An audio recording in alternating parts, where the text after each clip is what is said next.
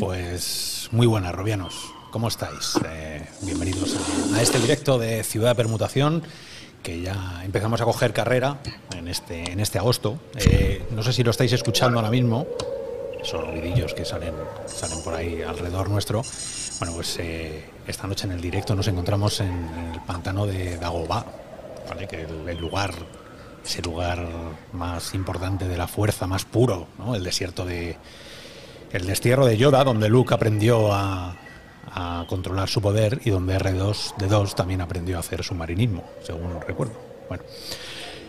Pero si queréis escuchar, escuchar más atentamente, porque de verdad yo creo que el programa de hoy eh, contiene imágenes y contiene sonidos que yo creo que son reconocibles para, para toda una generación. ¿Escucháis? Yo creo que sí. Si cerráis los ojos, la mayoría sabéis de lo que estamos hablando, no hace falta más, no haría falta casi nada más. ¿no? Saber láser, eh, disparos, no sé. Bueno, pues era la primavera de 1973 cuando George Lucas terminó de escribir la sinopsis de una película de aventuras espaciales con un presupuesto de 3 millones de la época. Y su idea era llevar a la pantalla una guerra civil sideral que fue rechazada tanto por la United Artists como por la Universal.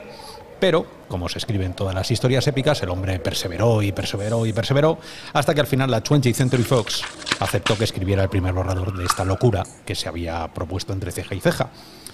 Pues bien, un año después, el guion de La Guerra de las Galaxias estaba terminado y como quien no quiere la cosa, así daba también comienzo la era moderna del merchandising y luego hablaremos del porqué.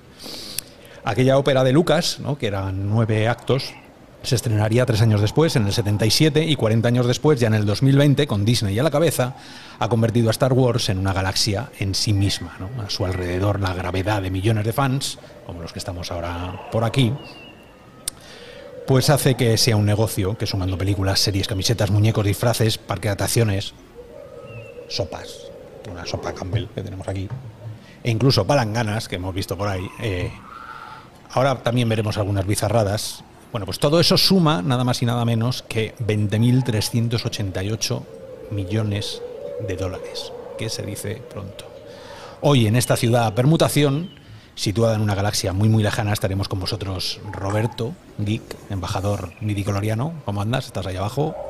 Hola, ¿qué tal? Buenas noches a todos. También está Javi de Pedro, en misión oficial de rescate de, De una, Prado, de princesa, Prado. de una princesa canaria por ahí perdido. También está. Rafa Pagón, que está es el espía del Senado. Rafa, que está ahí arriba, viéndonos desde arriba. Eh, Sí, está Quisco, arriba a la derecha, quien es quien nos arregla los, los, los pods a Sebulba. Tú, Quisco, no tienes ni idea de lo que te estamos diciendo, pero créenos que eso no es malo. Eh, y arriba a la izquierda, que tenemos a Unai Beleco, Basque Geek, que bueno, lo tuyo, lo tuyo es, también para hacer un libro. Bibliotecario del Templo Jedi, traductor y experto en el universo de Star Wars. ¿no?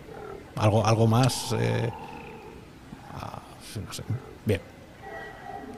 Y bueno, pues yo soy Oscar, que ya me, ya me conocéis, aquí a los mandos de la Estrella de la Muerte, que os damos, os damos la bienvenida. Em, para empezar el programa y hacerlo, vamos a ir de- desde un punto de vista muy, muy friki y luego vamos pasando por todas las, las cosas. Quisco, ahora enseguida hablamos de lo tuyo, que te- sé que te tienes que, te tienes que ir. Eh, hay una historia que, por, ¿por, qué, ¿por qué Star Wars es Star Wars? ¿Por qué los que estamos aquí, los que estáis en casa y los que nos veréis más tarde? y ¿Por qué hay tantos millones de foros y tal? Eh, hay algo a mí que me llama muchísimo la atención y es la cantidad de objetos extraños que te puedes encontrar de Star Wars. Estáis viendo una taza de váter, eh, es alucinante. Yo creo. eh, vamos a. a- a- ¿quién, ¿Quién se la queda? De los seis, ¿quién se queda esta? Que levante la mano. El primero que levante la mano se la queda. Venga, Robert. Unai. Vale, Unai acaba de ganar una taza de váter del halcón milenario. ¿Quién, ¿Quién cocina? ¿Quién le gusta cocinar? Que levante la mano. Ese es el. eh, ¿Cómo se llama? Vamos a, echar, vamos a echar mano de la biblioteca. Ah, ¿Te pillamos o no, Unai? Si te decimos cómo se llama el. Te pillamos. Exoworth. Toma ya. ¿Ves? Bien. bien. Eh, luego tenemos un muñeco que yo estoy convencido que Rafa no lo tiene. Eh, pues estuve a punto. No, pero. La fuerza. que yo solo, solo tengo Stormtroopers imperiales. Eh, este flipa, no me digas, este es, es- este es buenísimo. O sea, este le tendríamos todos en la pared. Luego se lo explicas a, a- a tu pareja. Solo si canta. Y es que canta. Sí, sí, no podemos poner músicas. Hoy no podemos poner todo lo que nos gustaría porque Disney nos, nos cuaja. O sea, Disney viene aquí un imperial y nos, y nos asesina. Eh, yo creo que a todos nos hubiera gustado ser este hombre en algún momento. Yo no sé la pasta, la pasta que puede llegar a costar o, la pasta que puedes llegar. Esto ya es enfermedad, ¿no? O sea, yo creo que ya cuando llegas a este punto de. mm, No sé, ya es. bordea el todo. No sé. Sobre todo porque creo que nunca, nunca será suficiente, ¿no? Cuando llegas ahí nunca será suficiente. Rafa, tú lo sabes bien. No. De, de todos los que yo me he Es encontrado. En, en líos innecesarios. ¿no? líos innecesarios. De todos los que me he encontrado, yo creo que este sí que vamos a levantar ma- la mano más de alguno. ¿no? O sea, esto, esto mola, pero es que lo que mola es lo que tiene dentro. Lo que tiene dentro. Tenemos Me a flipa. Boa, Boa Boa Fetish. Fetish, ¿no? el, el ataque de los clones. Hay mieditos si vienen o no, o esto ya cada uno. Estos son los de la colección de Rafa. Estos son Esto, los- No, no. Tenemos el, el hombre perfecto, este es, este es irónico donde, donde cabe, ¿no? Y para mí el mejor que este es algo que nos pasa a muchos todas las mañanas, que es el despertar de la fuerza, ¿no? Yo creo que esto es el, el mejor ejemplo de, de dónde viene la idea. Eh, bueno, pues todo esto, todo lo que hemos visto, eh, está encerrado en las estanterías de la biblioteca, la gran biblioteca Jedi, o Ye- Jedi, no me salía, la biblioteca Jedi, de Unai, que es quien guarda todos estos secretos y al quien tenemos toda la noche para preguntarle, yo qué sé, todas las locuras que se nos vayan ocurriendo y que además eh, eres el corrector. O sea, cuando veas que alguien mete la pata, tienes todo el derecho del mundo de sacas ahí el, el- el sable y ni- ¿sabes? Nos das y nos dice, eso no es descarga eléctrica. descarga eléctrica. Así será. Según vaya la noche, cada uno sacaremos las vergüenzas y lo que más nos gusta de Star Wars. Yo esto lo he dejado aquí porque es una de las. eh, Esta sí que es para mí es de los momentos más vergonzosos de toda la saga. Lo pongo para ya, ¿sabes?, tirar el anzuelo y que vayáis entrando vosotros. Yo no entiendo cómo esto ha podido llegar. Eh, luego, durante la noche, si, si entramos ya en, en historias, eh, tendremos momento para ubicarnos. Habrá mucha gente que, que se que a mí me ha pasado alguna vez de pillar un cómic, de pillar una, serie y decir, ¿y esto dónde narices es? ¿Antes o después? ¿no? El, el, el momento cero. Cuéntanos cuál es el momento cero exacto de, del nacimiento, el antes y el después. Sí, bueno, en la mayoría de cronologías, eh, la historia que ponen en el medio como año cero es la película original, lo que ahora llamamos Episodio 4, Una Nueva Esperanza, pero que originalmente se titulaba Star Wars a secas, la, de, la del 77. Entonces la batalla que sucede al final de, de esa película, cuando, spoilers, Luke Skywalker destruye la Estrella de la Muerte, se considera el, el momento cero. Lo siento si alguien está viendo y no ha visto las películas. Que se vaya al carajo, con todos los respetos. O sea, si te molestas porque decimos que la Estrella de la Muerte se hizo pedazos a estas alturas de la vida, eh, yo creo que a lo mejor te has equivocado de canal, creo. Pero bueno. Bueno. eh, Pues yo ahora encuentro a gente que. a estas alturas de la vida todavía no sabemos. Eh, Kisco, tú lo sabías, ¿no? Por mucho que no sepas de esto, ¿tú sabías algo? Hombre, de- Vamos a ver. eh, yo en realidad hoy creo que para lo que hablo y me voy a quedar bastante callado porque voy a aprender ¿no? un poquito. Pero a mí Star Wars, eh, yo me quedé en la, en la amenaza fantasma, me parece que se llama. ¿no? Las tres primeras, las antiguas, sí que me las he visto 200 millones de veces, pero, pero después la amenaza fantasma me quedé. No soy muy aficionado a, a las películas de ciencia ficción y, la de la Guerra de las Galaxias, aunque creo que es una buena película, una muy buena película, pero tampoco soy muy aficionado a, ese tipo de películas en particular. Así que realmente yo, yo hoy vengo para aportar mi granito de arena en el tema de atracciones y, poco, y poca cosa más y, para aprender, para aprender mucho de vosotros. Muy bien. Bueno, pues eh, dicho, dicho esto, eso has escurrido el bulto como político. O sea, no, no tenías ni puñetera idea de que la estrella de la muerte reventaba en un momento dado. No, no, no, de eso sí, de eso sí lo sé, eso sí, lo sé. Sí sé que, que, reventaba y, y, tal, pero, pero si tú me dicen qué película está, pues no tengo ni puta idea. Vale. Bueno, eso, eso es, es perdonable, entre comillas. ¿Vale? No, no digas muchas cosas más de esas porque a lo mejor te echamos del, chat directamente. Eh, por empezar, porque ya sabéis, el universo Star Wars es tan, tan grande y además hemos venido, hemos venido a hablar de cómo son los universos inmersivos, cómo, cómo, qué, qué tiene Star Wars para hacernos olvidar que estamos en el mundo real, ¿no? Y ahí caben muchas cosas, ahí cabe la VR, la aumentada, que hay cosas de aumentada, pero también caben los parques de atracciones. Y como Quisco, tú eres el primero que, tienes obligaciones familiares y te tienes que ausentar después. Si quieres, y os parece a los, al resto, podemos empezar a hablar de cómo ha hecho Star Wars que nos olvidemos del mundo real llevándonos a un parque de atracciones o llevándonos a esas atracciones. ¿no? Entonces, eh, si os parece, empezamos por ahí y luego ya vamos, vamos diversificando y nos vamos metiendo en tinglaos que cada uno de vosotros es experto en algo en particular. Y, ya sabéis que en Ciudad de Permutación estamos para aprender los unos de los otros y sobre todo divulgar todo lo que, todo lo que nos gusta. Entonces, si queréis, podemos empezar directamente a hablar de, esos lugares maravillosos donde nos está llevando, donde nos lleva Star Wars y que Quisco mmm, nos vaya respondiendo algunas preguntas, porque todos los que hemos estado en algún parque eh, te acabas preguntando lo mismo esto cómo se ha podido construir, es lo mejor que se podía haber construido.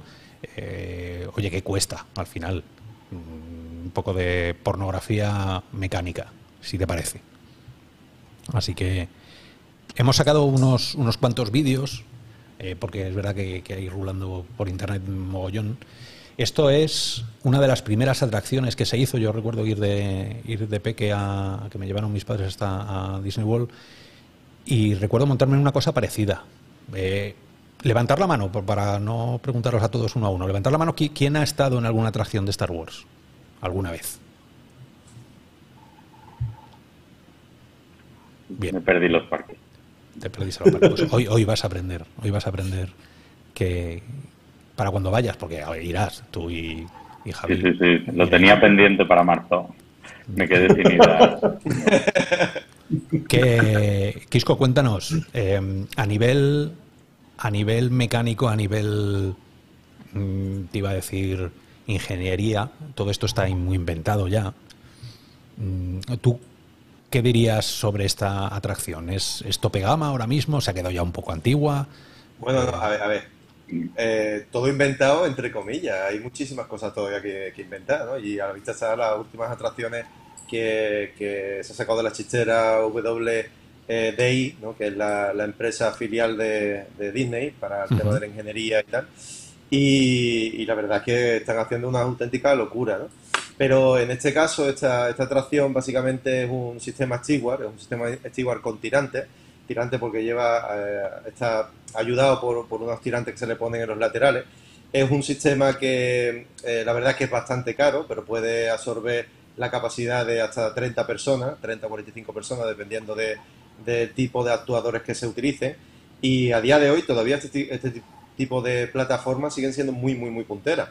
La diferencia es que hace unos 20, 30 años estas plataformas, la mayoría eran hidráulicas, eh, y ahora pues la mayoría son, son eléctricas, ¿no?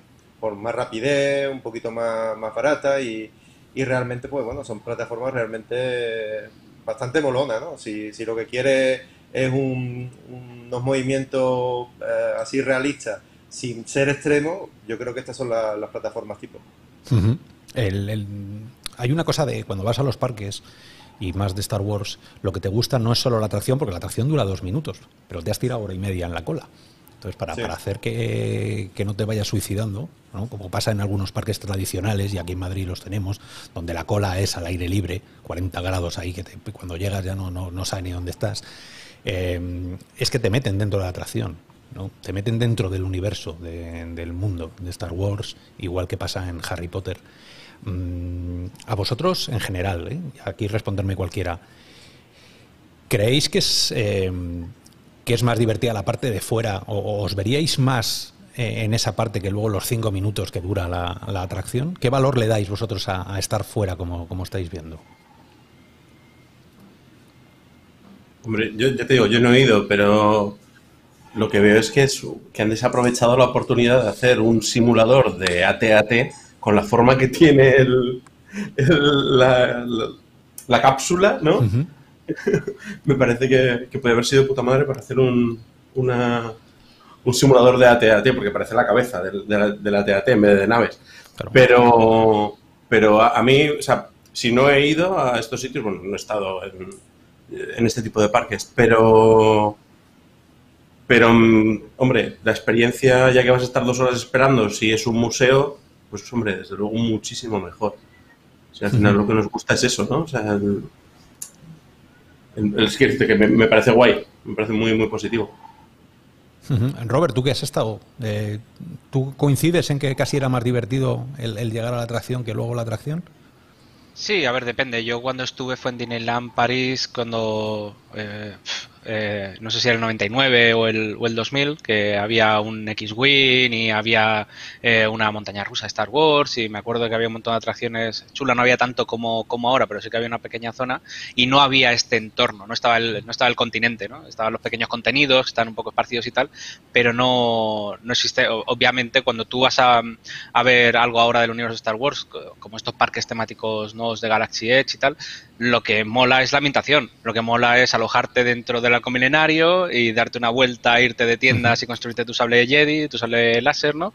Y, y luego después, pues sí, aderezar las colas con toda esta performance de alrededor, con el personal del parque caracterizado, metidos en, el, en los papeles, ¿no? Porque al final todos los, todos los empleados están, eh, están interpretando un papel, son como actores, ¿no? Todos. Entonces, eso es lo que creo que le da la vida, ¿no? Y lo que te engancha al final, porque los que somos fans del universo Star Wars, eh, no creo que solamente vayamos buscando el, gimmick de la atracción, sino que vamos buscando sentirnos dentro del, universo, vivir las aventuras. Y eso es ese recorrido por el parque, por los pasillos, por todos los rincones del parque, ¿no?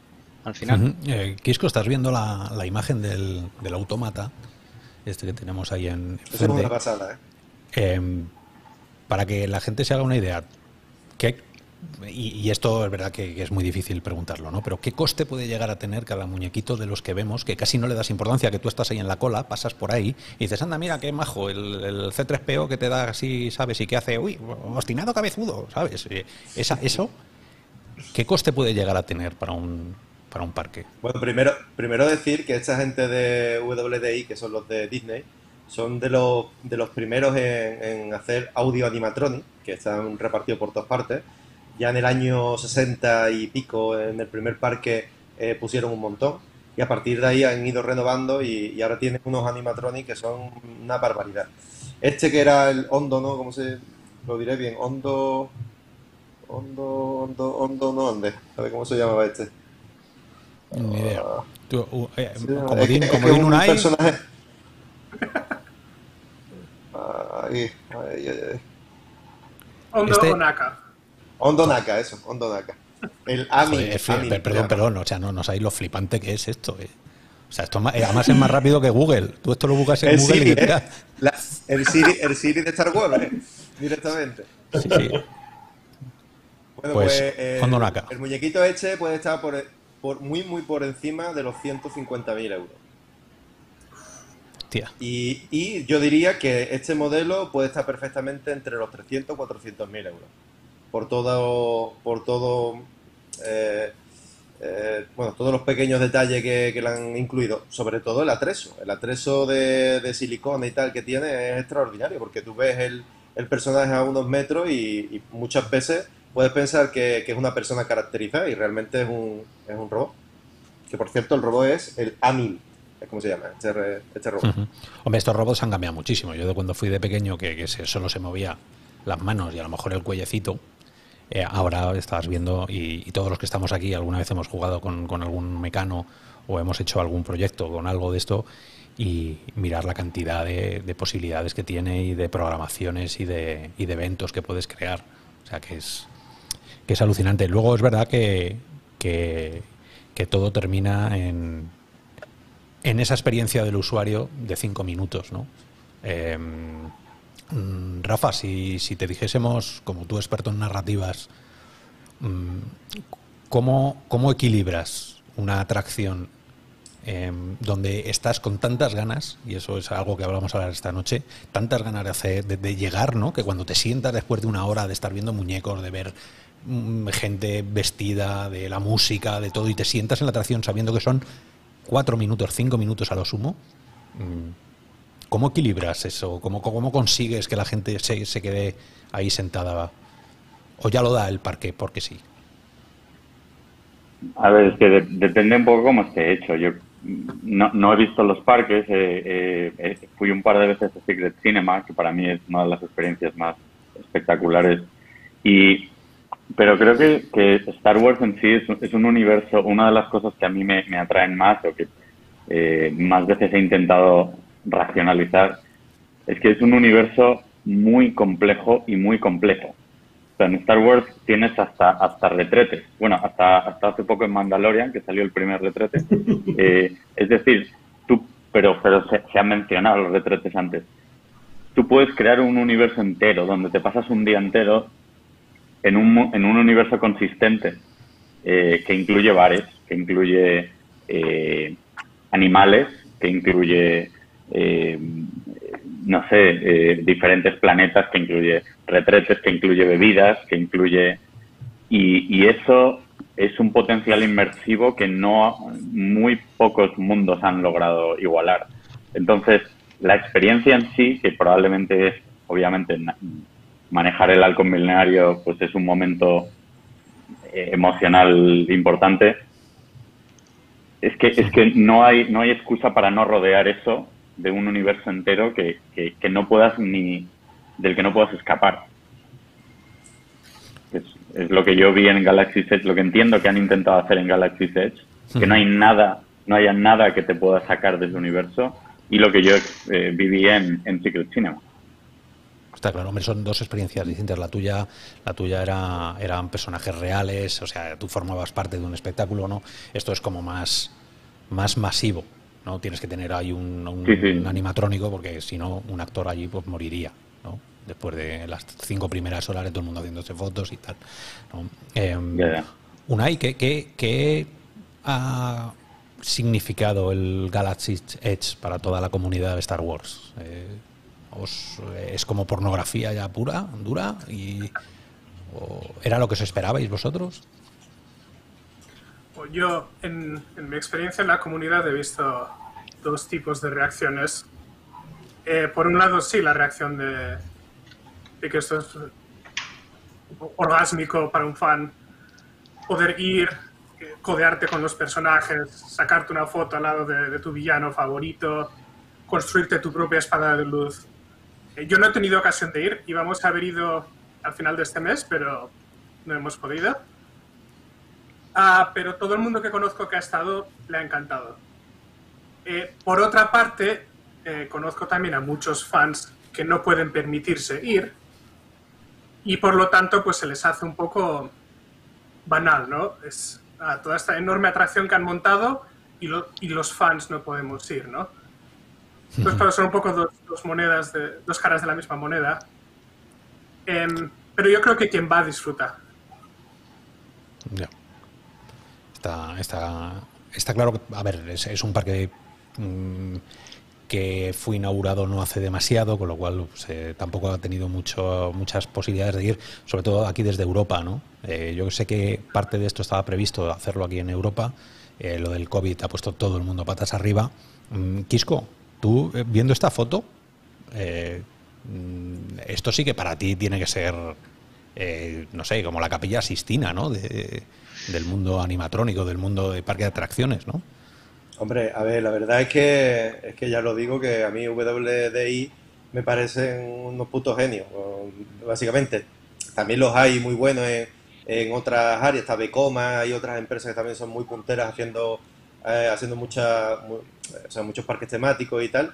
Pero esta gente lo que yo creo que han querido hacer es un Westworld al estilo Star Wars. No sé si vosotros lo veis de la misma manera que yo, pero yo creo que ellos lo que han querido hacer es un Westworld en el, en el que tú vas y vas a tener una experiencia. Es más, el año que viene estrenan un hotel y el hotel básicamente eh, es el que completa un poco eh, la experiencia de, pasar dos, tres días allí en, eh, en Galaxy Age y, bueno, y tener esa experiencia de, de que a ver, las tiendas, por ejemplo, no, no ves los juguetitos, los, accesorios que te compras y tal, no los ves eh, en cajita, no, le ves, no sueles verle el precio, lo, lo, han, lo han puesto todo de una manera que, que es muy, muy, eh, muy posible que no te, no te quites la inmersión una vez que estés dentro porque no hay ni un hueco siquiera dentro del parque en el que tú puedas ver las otras, los otros parques que tienes alrededor de Disney, ¿no? No, ves las princesas ni ves estar dentro de ese parque. Entonces creo que han hecho un trabajo bastante, bastante bueno. También te digo que han tenido una barbaridad de dinero para hacer eso, porque se han gastado más de mil y pico millones de euros en cada, en cada parque, y mil y pico millones de euros me parece una brutalidad de, de inversión, ¿no? Pero, pero bueno, para dos atracciones, cuidado, que lo único que tiene esa zona aparte de toda la temática, son dos atracciones. Y atracciones como tal, ¿no? Lo, demás pues son más, eh, si, le queremos llamar atracciones, para mí no lo son. Para mí son atracciones las que, las que te dan una, una experiencia en la que te mueves y tal. Entonces, bueno, eh, las otras son atracciones temáticas. Y, básicamente, pues me parece una, una, brutalidad el trabajazo que han hecho allí, sobre todo en eso, en el atrezo, en la réplica, las réplicas que han hecho son enormes. Creo que la del halcón minerario, ¿no? no se llama así, a ver si me he metido la, la pata, porque allí en Estados Unidos se llama, creo que el Falcon Millennium o algo así. Bueno, pues el halcón milenario eh, en ninguna de las películas se hizo completo, solamente se hacía la parte que se iba a rodar. Eh, entonces ver el halcón completo para un fan tiene que ser la hostia, pero es que para alguien que haya incluso rodado la película también tiene que ser la hostia, porque ellos nunca han, tenido un halcón milenario completo y, al más mínimo detalle, ¿no? Ahí vemos, por ejemplo, alguna de... Pues, este lo conozco muy bien, esa, esa, nave la conozco muy bien, pues tenemos una réplica que vendemos nosotros, un simulador así chiquitito. Y, bueno, básicamente, pues a mí me ha molado mucho, me ha molado mucho ver el, eso, el que están convirtiendo un, un Westworld ah, con, la temática de Star Wars. Que no, no es el único, ¿eh? a partir de ahí ya eh, ahora viene otro de Marvel, bueno, están preparando, yo creo que es la tendencia que va a tener Disney en los próximos años. Sí, la, la pena, y Javi, yo no sé si estás conmigo, porque tú, tú lo estás, estás viendo las imágenes, sé que no ha sido, pero eh, mm. a ti no, no, te saca de esa inmersión que decía Quisco eh, la gente en pantalón corto, en chancletas. ¿No, no crees que deberían poner una, una etiqueta ¿no? de, de ropa para, para entrar en estos lugares? Ya, eso sería la bomba. Pero que te dieran la batalla ahí, ¿sabes? Al entrar. O, o sea, es que pudieras elegir si te coges el, el chaleco rebelde naranja o, o, si te coges un, no sé, una, una capa de, de, de soldado, ¿cómo se llama? de, los, de los rojos estos del emperador. ¿Cómo se llaman? Una, ¿cómo se llaman? La, la, guardia. La guardia, la guardia, la guardia. La, guardia del emperador. La guardia, la guardia real imperial pues eso, estaría de puta madre, ¿no?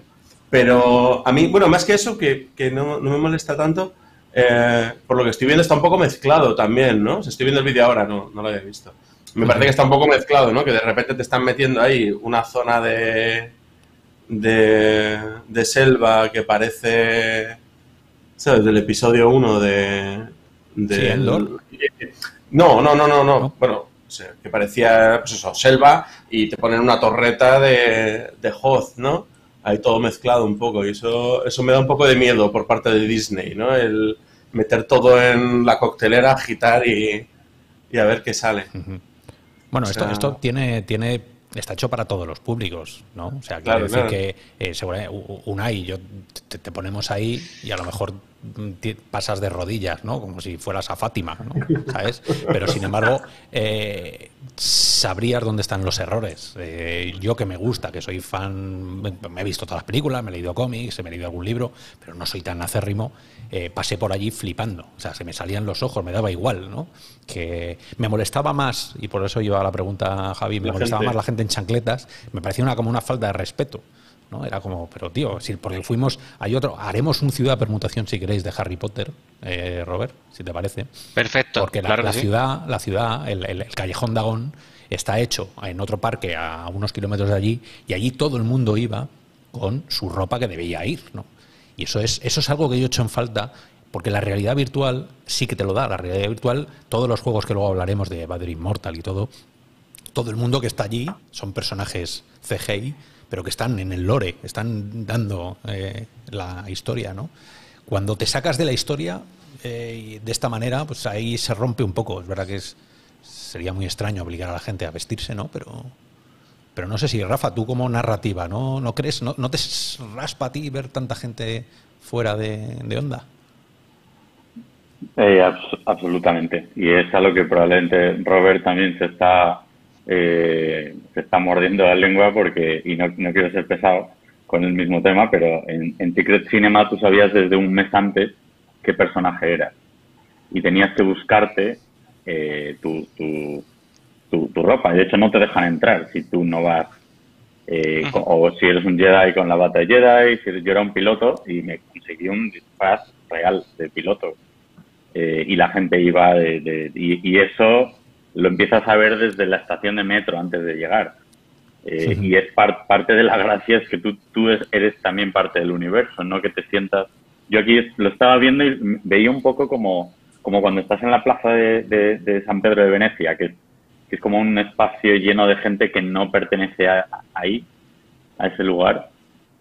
Y, y eso, o sea, ahí lo que estás rompiendo es no solo que tú seas un observador, sino que, es lo que te lleva a eso, sino que, que tú seas parte de la historia, que es lo que todo, lo que se llama básicamente fliparse un poco que pues sería el objetivo.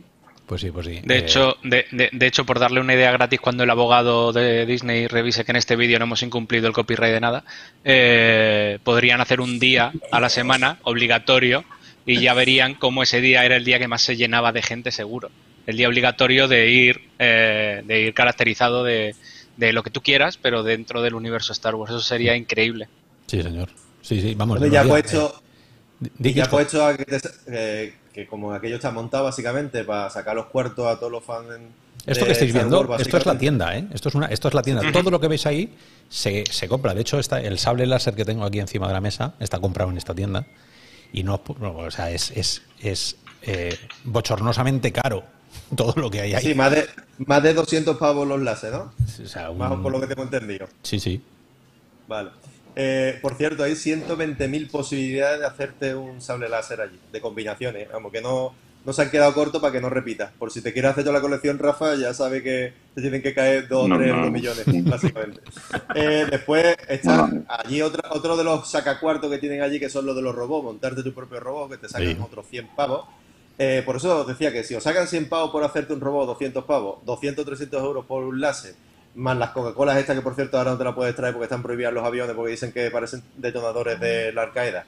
Eh, si aparte de todo esto pusieran ellos unos atrezos para alquiler, o sea, te dicen, bueno, mira, si no vienes vestido de tu casa, aquí tienes el alquiler de la prenda, tal, mm, por 10 o 15 dólares, eh, supongo que, que, por lo menos que te pongas un trapito así por encima, ¿no? Si ya que te estás dejando allí, yo qué sé, ¿cuánto? ¿Mil pavos en un día? pues ya que más da 30 o 50 pavos más en vestirte y esta no, digas trapito, Kiko, no digas trapito que, que Unai se nos que colapsa. Bueno, vamos a ver, escúchame, no, si no está hecho de trapo, si no está hecho de trapo, ¿de qué carajo están hechos la ropa?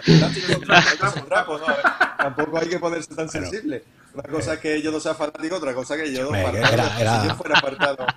Era, no, por eso, broma, que le digo, hombre, que yo sé, qué ropa, qué ropa, qué, trapo. Aquí se dice trapo a la ropa. Era, eh, era, broma. Bueno, que yo decía eso, que, que, por qué no ponen en el alquiler, ¿no? Que por qué no ponen en el alquiler, eh, ya que te están sacando allí las túrdigas, que ya te deberían de, de, dar esa opción, ¿no? Para que sea mucho más inmersivo. Y ya después, pues... pues Unai, una, una pregunta. ¿Tú de qué irías disfrazado? ¿De qué, más que disfrazado, de, de quién irías? Porque al final todos, eh, todos tenemos un personaje fetén en, en la saga. Eh, si a ti te damos eh, libertad, tú apareces allí, ¿cómo? Hombre, si fuese de las películas, supongo que, de Jedi. Directamente. igual, por no, ir, por no ir de marrón, eh, me gusta me gusta la túnica gris que lleva Luke en, la, en el episodio 8.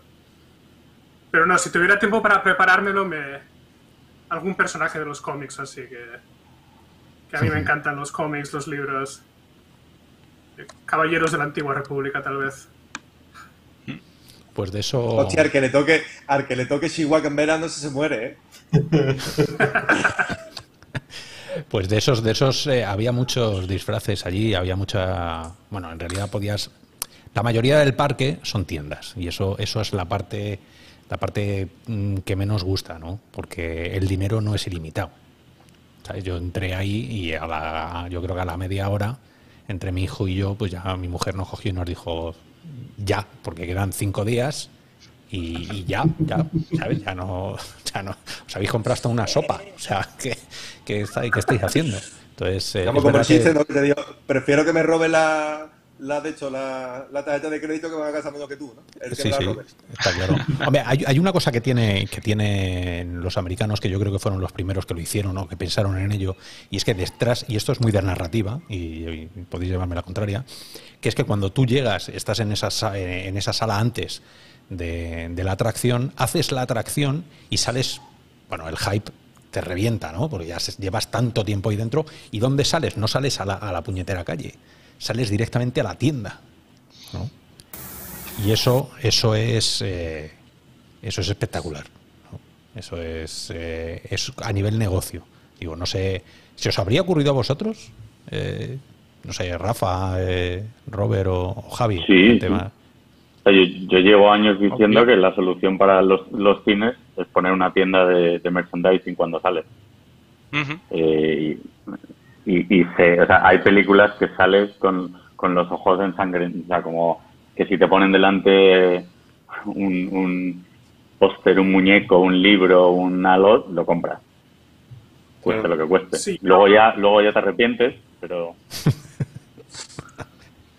Yo aquí ya he visto a veces en, en Toronto hay, hay algunas salas de cine donde según qué películas, en cuanto sales, tienen, no, no, no una tienda, pero tienen pues un- una vitrina o algo con, con figuritas o lo que sea que puedes comprar, pues de Marvel, de Star Wars, ya hacen. Pues eh, A mí- A mí ya más me loco, pero es que me gustan las pelis antiguas. Quiero decirte, sí, o sea, disfruto Mandalorian, he disfrutado mucho Rogue One, he disfrutado un montón mm, solo, pero, pero a mí lo que me mola son las pelis antiguas. Entonces, comprarme merchandising nuevo de las pelis antiguas me cuesta mucho. O sea, yo que sé, a lo mejor alguna cosa que diga, wow, sí, vale, me habéis, me habéis comprado, ¿no? Pero, pero creo que, que me costaría también dejarme los cuartos en una cosa que, pues eso, que yo le, le doy mucho valor a las, a las pelis originales. De hecho, tengo, tengo la, la versión en DVD de, de Star Wars que tengo, es una que sacaron doble, que venía la, la última edición, todas mejoradas, no sé qué, y la versión estrenada en cines, ¿no? Y a- hace poco ha salido también un- unos locos que se han puesto a escanear los negativos estrenados en cine eh, en 4K, el, el- ¿cómo se llama? El 4, ¿cómo se llama? El 4K77, ¿no? Se llama... ¿El qué? son los, los que hacen la de Specialized Version, que es como la... la No, no, hay otro-. Unos que se llaman 4K77, una, una, una versión que se llama 4K77, Ah, que es la versión 4K del, del año 77, ¿no? O sea, la, la, la peli que se estrenó. Pues yo soy de ese tipo de locos. Entonces, pues sí, hombre, si la hubiera visto en su época, yo hubiera visto a la tienda de puta madre. Pero ahora en... a- en retrospectiva, me cuesta comprarme juguetes nuevos de Star Wars. O sea, los antiguos sí, ¿no? O sea, los veo como tesoros en sí mismos, pero los, los nuevos... ¿Pero te comprarías un, un halcón maltés, por ejemplo? Una comates. No sé, ¿sabes? Por, por, por ponerte, no sé... a- Dices, el halcón milenario. Dices, o sea, no, el- pero tengo un halcón No, no, no, milenario. el halcón maltés de la película, el halcón maltés, o sea, cine antiguo. O sea, quiero decir, Ah, todos, hombre. todos buscamos nuestras, nuestro, nuestros tótems, ¿no? De las cosas que Sí, nos sí, gustan, sí. ¿no? Y, eh, lo que pasa es que Star Wars es infinito, el catálogo. Pero todos ya hemos llevado una película. No, sí, sí, solo- por ejemplo, eh, los, de, los de Netflix hicieron lo de, de Toys That Made Us, hicieron el especial, el, ¿lo habéis visto ese? Hay un, un episodio de los juguetes de Star Wars de Kenner, y te cuenta la historia de los juguetes de Kenner. Esos son los que me parecen interesantes, ¿no? Hay- que son los originales y tienen una historia y, y son los que realmente hicieron que a día de hoy tengas juguetes de todas las, de todas las películas, ¿no? Pero antes, antes de eso había cuatro juguetitos de cuatro cositas de, de alguna cosa muy especial. Y sin embargo, pues eh, en, el, en el documental se te cuentan un montón, ¿no? De lo que. de, de y por qué lo petaron. ¿no? De- Pues siguiendo los mundos inmersivos de donde nos llevan, eh, una de las atracciones eh, Quisco, que, que fue de las últimas. Yo cuando estuve, a- eh, solo hacía dos días que la habían estrenado y estaba tan reventada de gente que no pudimos ni siquiera, o sea, nos dimos una vuelta por fuera, porque nos dejaron, pero no, no podíamos entrar porque había meses allí de, esta es la parte de fuera, ¿no? Em, que se llama Rise of the... Rise of the... Resistance. Sí. Resistance. Eso es. Y esto eh, aquí sí que mezcla, es de las pocas atracciones que mezcla eh, gente, o sea, actores, que mezcla además mm, como plataformas en movimiento y que además te da la oportunidad de, de ponerte frente a esas pantallas, esos LEDs eh, enormes, ¿no? Hay mucho animatrónico, pero también hay mucha, hay mucha historia eh, por la que, bueno, que te puedes montar en vehículos, ¿no? A- a- al final A ver. hacerlo más, más inmersivo. Esta atracción, esta atracción es un antes y un después en el mundo de las atracciones.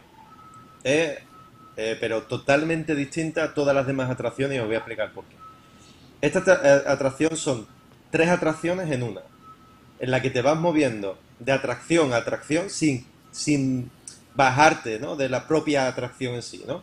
Te montas en estos carritos, que son para creo que hasta 16 personas, y una de, lo- de las innovaciones que tiene es que no va por raíles, cosa que es lo habitual, ¿no? Lo habitual en las atracciones eh, en temas de, eh, que vaya de, este tipo es que vaya por raíles. En este caso no van por raíles, van por unos sistemas y además van dando vueltas también, lo cual quiere decir que cada vez que te montes vas a tener una perspectiva distinta de todo el entorno que han creado específicamente para eso. Además que creo que cuadra bastante bien con, con ello, los decorados son extraordinarios, parece que estás dentro de una película, o yo creo que hasta mejor que una película, porque las películas la mayoría son con cromas y tal, y, y mucho, cuando vas a un rodaje, eh, lo digo en primera persona.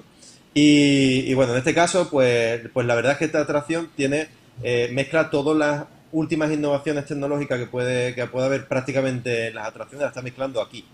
Por cierto, ha costado no, aproximadamente, es muy difícil de, porque no lo han puesto en ningún sitio, pero por lo que he estado averiguando en estos últimos dos días, creo que, que ha costado la atracción cerca de, de 500 millones de euros, ¿eh?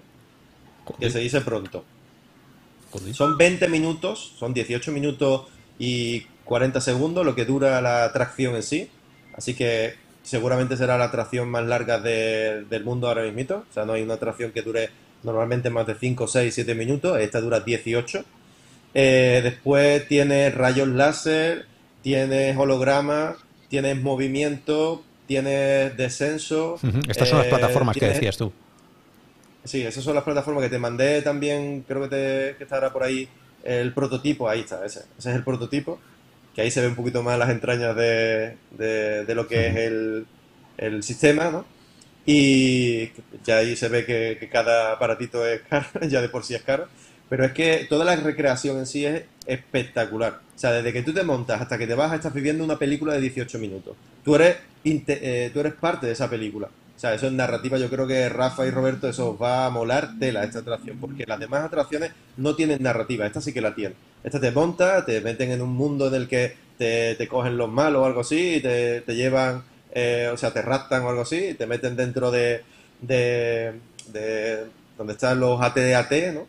Y, y ahí empieza la magia, ahí empieza la magia gorda cuando empiezan a, a por una pantalla de 32 metros, que se dice pronto, pero son 32 metros de pantalla, pero tú no notas que son pantalla porque tiene una definición espléndida, o sea, tiene una definición eh, en 8K que es extraordinaria y, tú lo que estás viendo es, es que piensas que estás directamente en la galaxia, ¿no? Entonces, después hay un momento en el que te suben, tienes una plataforma que te sube para arriba, me parece que son hasta veintitantos metros. Eh, después llegas a, otra parte en la que te cierran y empiezas a descender como si fueras una nave espacial, con unos movimientos vertiginosos bastante potentes. Y, bueno, y después hay detalles como por ejemplo cuando, te, cuando los rayos láser impactan dentro de lo que es la, la, la estructura, se abren agujeros dentro de la estructura en sí. Eh, hay momentos en los que aparecen eh, con el láser abriendo puertas en el metal. Eh, bueno, es bastante espectacular, la verdad. Una pregunta para los que estamos aquí por la parte de XR que nos toca. Em, esta imagen de aquí, con esta imagen de aquí, ¿no creéis que, que si ahora mismo a estos cuatro les ponéis las gafas, no hace falta hacer nada más? ¿No hace falta hacer todas esas máquinas enormes, y esto no es para quitarte el trabajo, Kiko. Eh, es más por. No, vea, por- vea, yo hago las dos cosas, ¿eh? Yo hago las dos cosas. Más, más lo VR que, Más que lo que hace sí, sí, lo- gente. No por eso- por eso también estás-. Estás aquí, pero la, Yo la- la pregunta jamás- es: ¿por qué no? Jamás les pondría unas gafas, o sea, es que, es que, o sea, está recreado, o sea, las gafas es para cuando no puedes recrearlo, ¿sabes? Para la gente que está en su casa y quiere vivir algo similar. Pero esas personas que están ahí, ¿sabes? O sea, lo que tienen que hacer es disfrutar de ese pedazo de entorno de 500 millones, ¿sabes?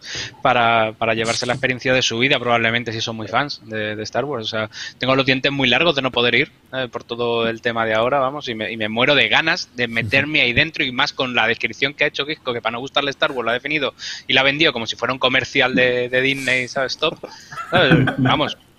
yo, yo ahora mismo me cogería un avión, me iba a, a- a Florida right now, ¿sabes? O sea, y, y entraba ya. O sea, De todas maneras, hay, en- en- con, lo que has, con lo que has dicho, Oscar, hay un tema en Star Wars que es muy difícil, ha costado mucho tiempo casi articular, que es la diferencia entre la primera, la trilogía original, creada con, con, con, con criaturas tangibles y con eh, y la trilogía, eh, la de 1, 2 y 3, que se utilizó mucho, mucho efectos especiales. Hay un tema que eh, yo no logré ar- articular hasta que se lo escuché a Kevin Smith, que es un, es un director muy, muy fan. Eh, Kevin Smith cuando, cuando llegó, le invitaron al estreno, al, al rodaje de Force Awakens. Y, y él decía que estaba volviendo a tocar Star Wars. Y es una cosa que no se, yo creo que eh, para responder a tu pregunta, no se puede sustituir. O sea, hay, una, hay algo que tú cuando ves la 4, 5 y 6, tú sabes exactamente a qué sonaría si tú, si tú golpeas el, la armadura de un Stormtrooper, sabes exactamente a qué suena. Y sabes qué material es ese. Y el pelo de Chewbacca y la- el, el halcón milenario, sabes, porque lo has no lo has tocado, pero hay una serie de, de elementos cuando tú lo ves físico que te producen un- una reacción en el cerebro que sabes cómo funciona ese mundo, cómo suena, cómo pe- cuánto pesa. Cuando tú ves el 1, 2 y 3, hay cosas que no, no sabes cómo- cuánto pesa. Y el ejemplo claro son- eran las naves esas amarillas, eh, Unai, las de, mm, las de la República creo que eran, que eran como cromadas. Las de Naboo. Las de Naboo, creo que eran. Las de Naboo, sí. Los cazas Naboo. sí. Sí, que eran como cromadas, que era, era como, ¿y esto qué es?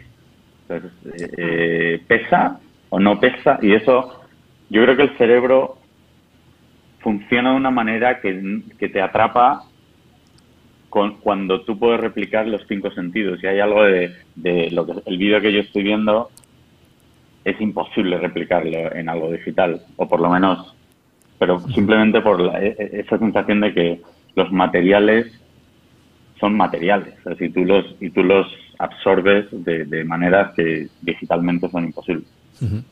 La pregunta iba también porque los que hemos estado en, en los parques, o los que hemos en la mayoría de los parques, eh, no hay ni una sola atracción VR. Y eso es algo que me llamó mucho la atención, porque además, como fui hace muy poco, ya, ya fui en edad adulta, eh, reflexiva, sabiendo de dónde veníamos con la VR, y me esperaba algo. No hay ni una sola atracción en ninguno de los parques, de los cuatro parques que, que tuve la oportunidad de ir, donde hubiera unas gafas VR. Mm, algo, Supongo algo que estuviste, perdón, sí, sí, estuviste en. Orlando, en California. En, en- no, no, en Orlando, en Orlando. Yo, yo estuve en la Universal, en la MGM, en, en los cuatro parques, en Epcot, incluso, que es el parque del futuro. Eh, en ninguno, ni una sola atracción. Eran solo pantallas eh, LED de 100 metros cuadrados, o sea, era salvaje, y plataformas Steward, de las que te mueves, 6F. Y ya está. Sí, que había algunas que, pues eso, Harry Potter podías bajarte o podías hacer algo, pero, pero poco más. Entonces. eh, Es que, la, no sé. es que la VR retrasa el parque. O sea, te quiero decir, eh, ahí tienen muchos problemas ahora mismo para parques de atracciones. Eh, no, no tiene mu- mucho sentido utilizar realidad virtual en un entorno público masivo. Eh, cuando tú tienes que estar, que si con las, ah, con, con que estén limpios los cascos, con que estén desinfectados, con que se los pongan, se lo expliques, lo quiten, ¿sabes? O sea, y gestionar todo eso, los, las experiencias que son de VR son muy lentas y tienen un caudal de gente muy limitado.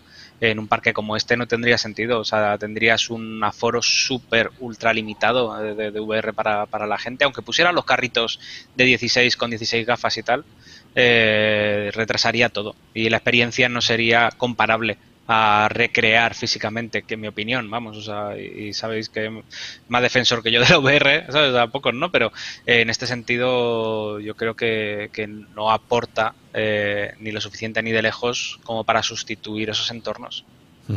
yo, creo que lo que...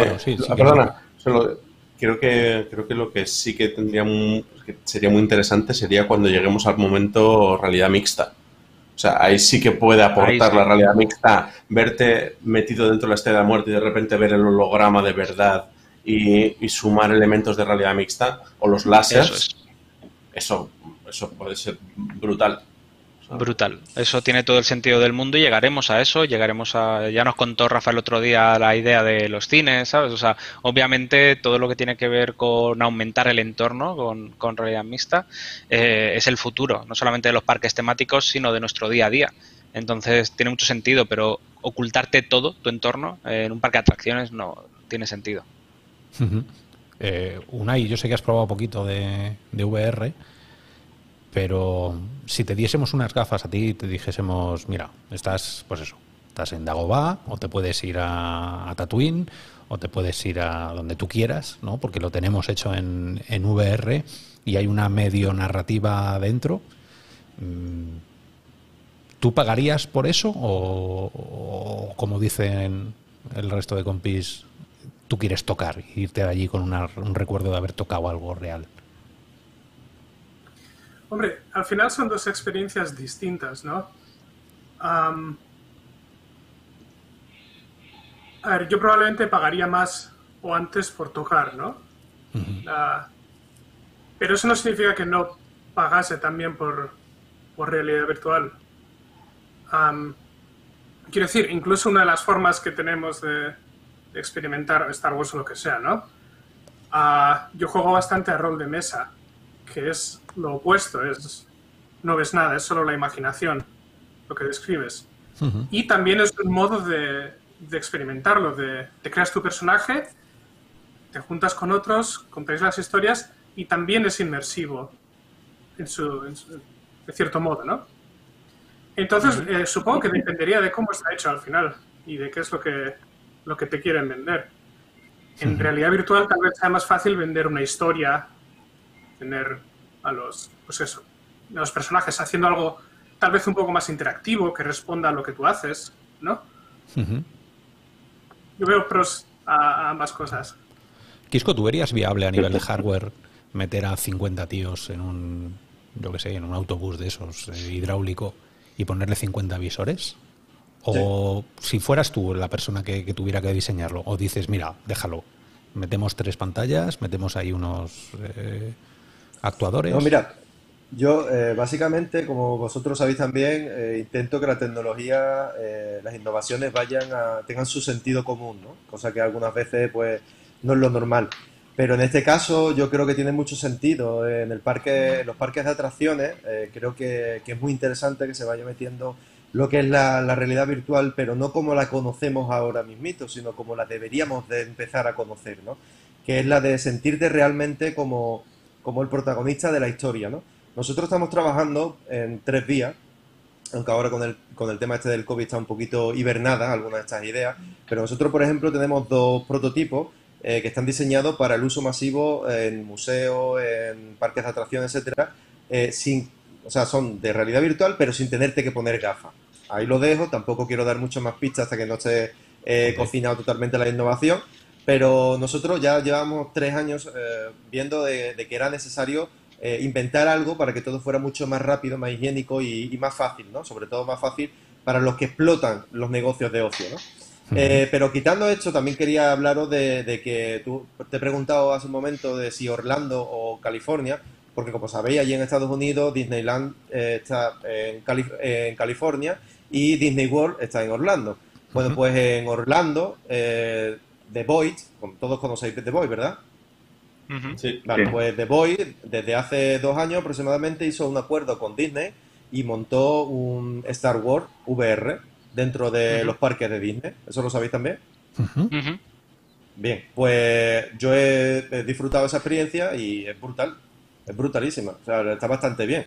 A pesar de, sobre todo cuando ILM X Lab, me parece que se llama, la empresa que hace el contenido de, de The Void, porque The Void básicamente lo que hicieron es un sistema con unas gafas tal, que yo no soy partidario de ese sistema porque es, ahí está, se suda mucho, es bastante costoso, tiene muchas averías, etcétera. O sea, hay unos otros sistemas mucho más económicos y más viables, sobre todo ahora mismito.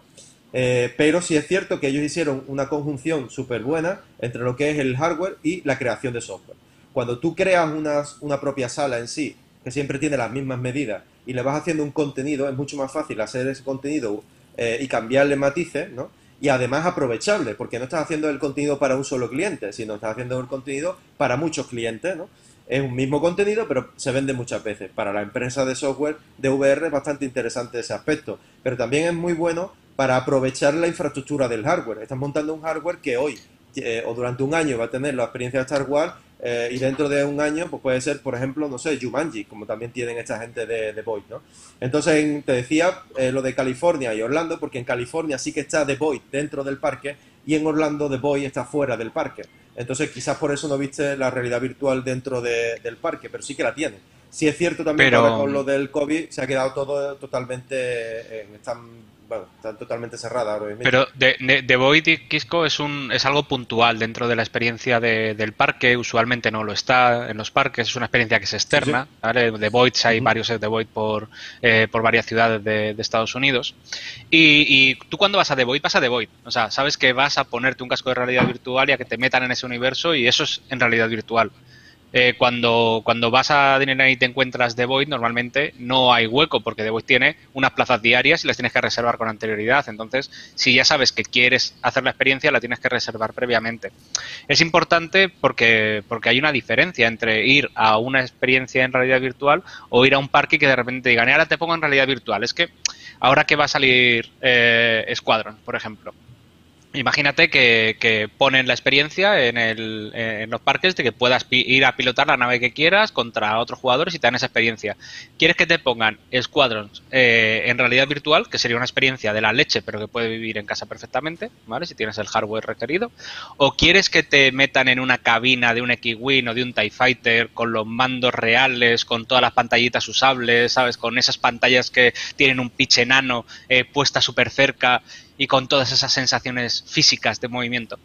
O sea, yo voy al parque a, que me monten en el cacharro, a, estar dentro de la cabina de verdad, ¿sabes? O sea, a comunicarme con radio con mis otros cuatro compañeros de, de- equipo, ¿sabes? Y, y yo qué sé, sí, o sea, esa máquina me encanta, por ejemplo, la que, la que acabáis de poner ahora, ¿no? Los Battle Pod. O sea, esas experiencias son diferentes, son lo que tú no puedes optar en casa. Pero si en casa no tienes realidad virtual, puedes irte a un The Void y ver un, un The Void. No hace falta que vayas a, a Disney World a, a disfrutar de, de The Void, pero que por el acuerdo que tienen está allí, está guay.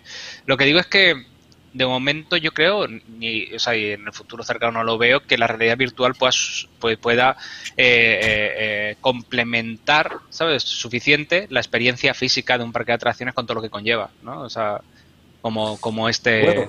Yo estoy de acuerdo, estoy de acuerdo contigo, eh, Roberto, en que lo físico debe de estar. Por eso nosotros llevamos muchísimo tiempo intentando que lo físico esté dentro de la realidad virtual. Como sabéis, vos- nosotros nos dedicamos al hardware, el hardware se toca. Y, y Claro. la recreación de las réplicas que tenemos normalmente son réplicas bastante realistas.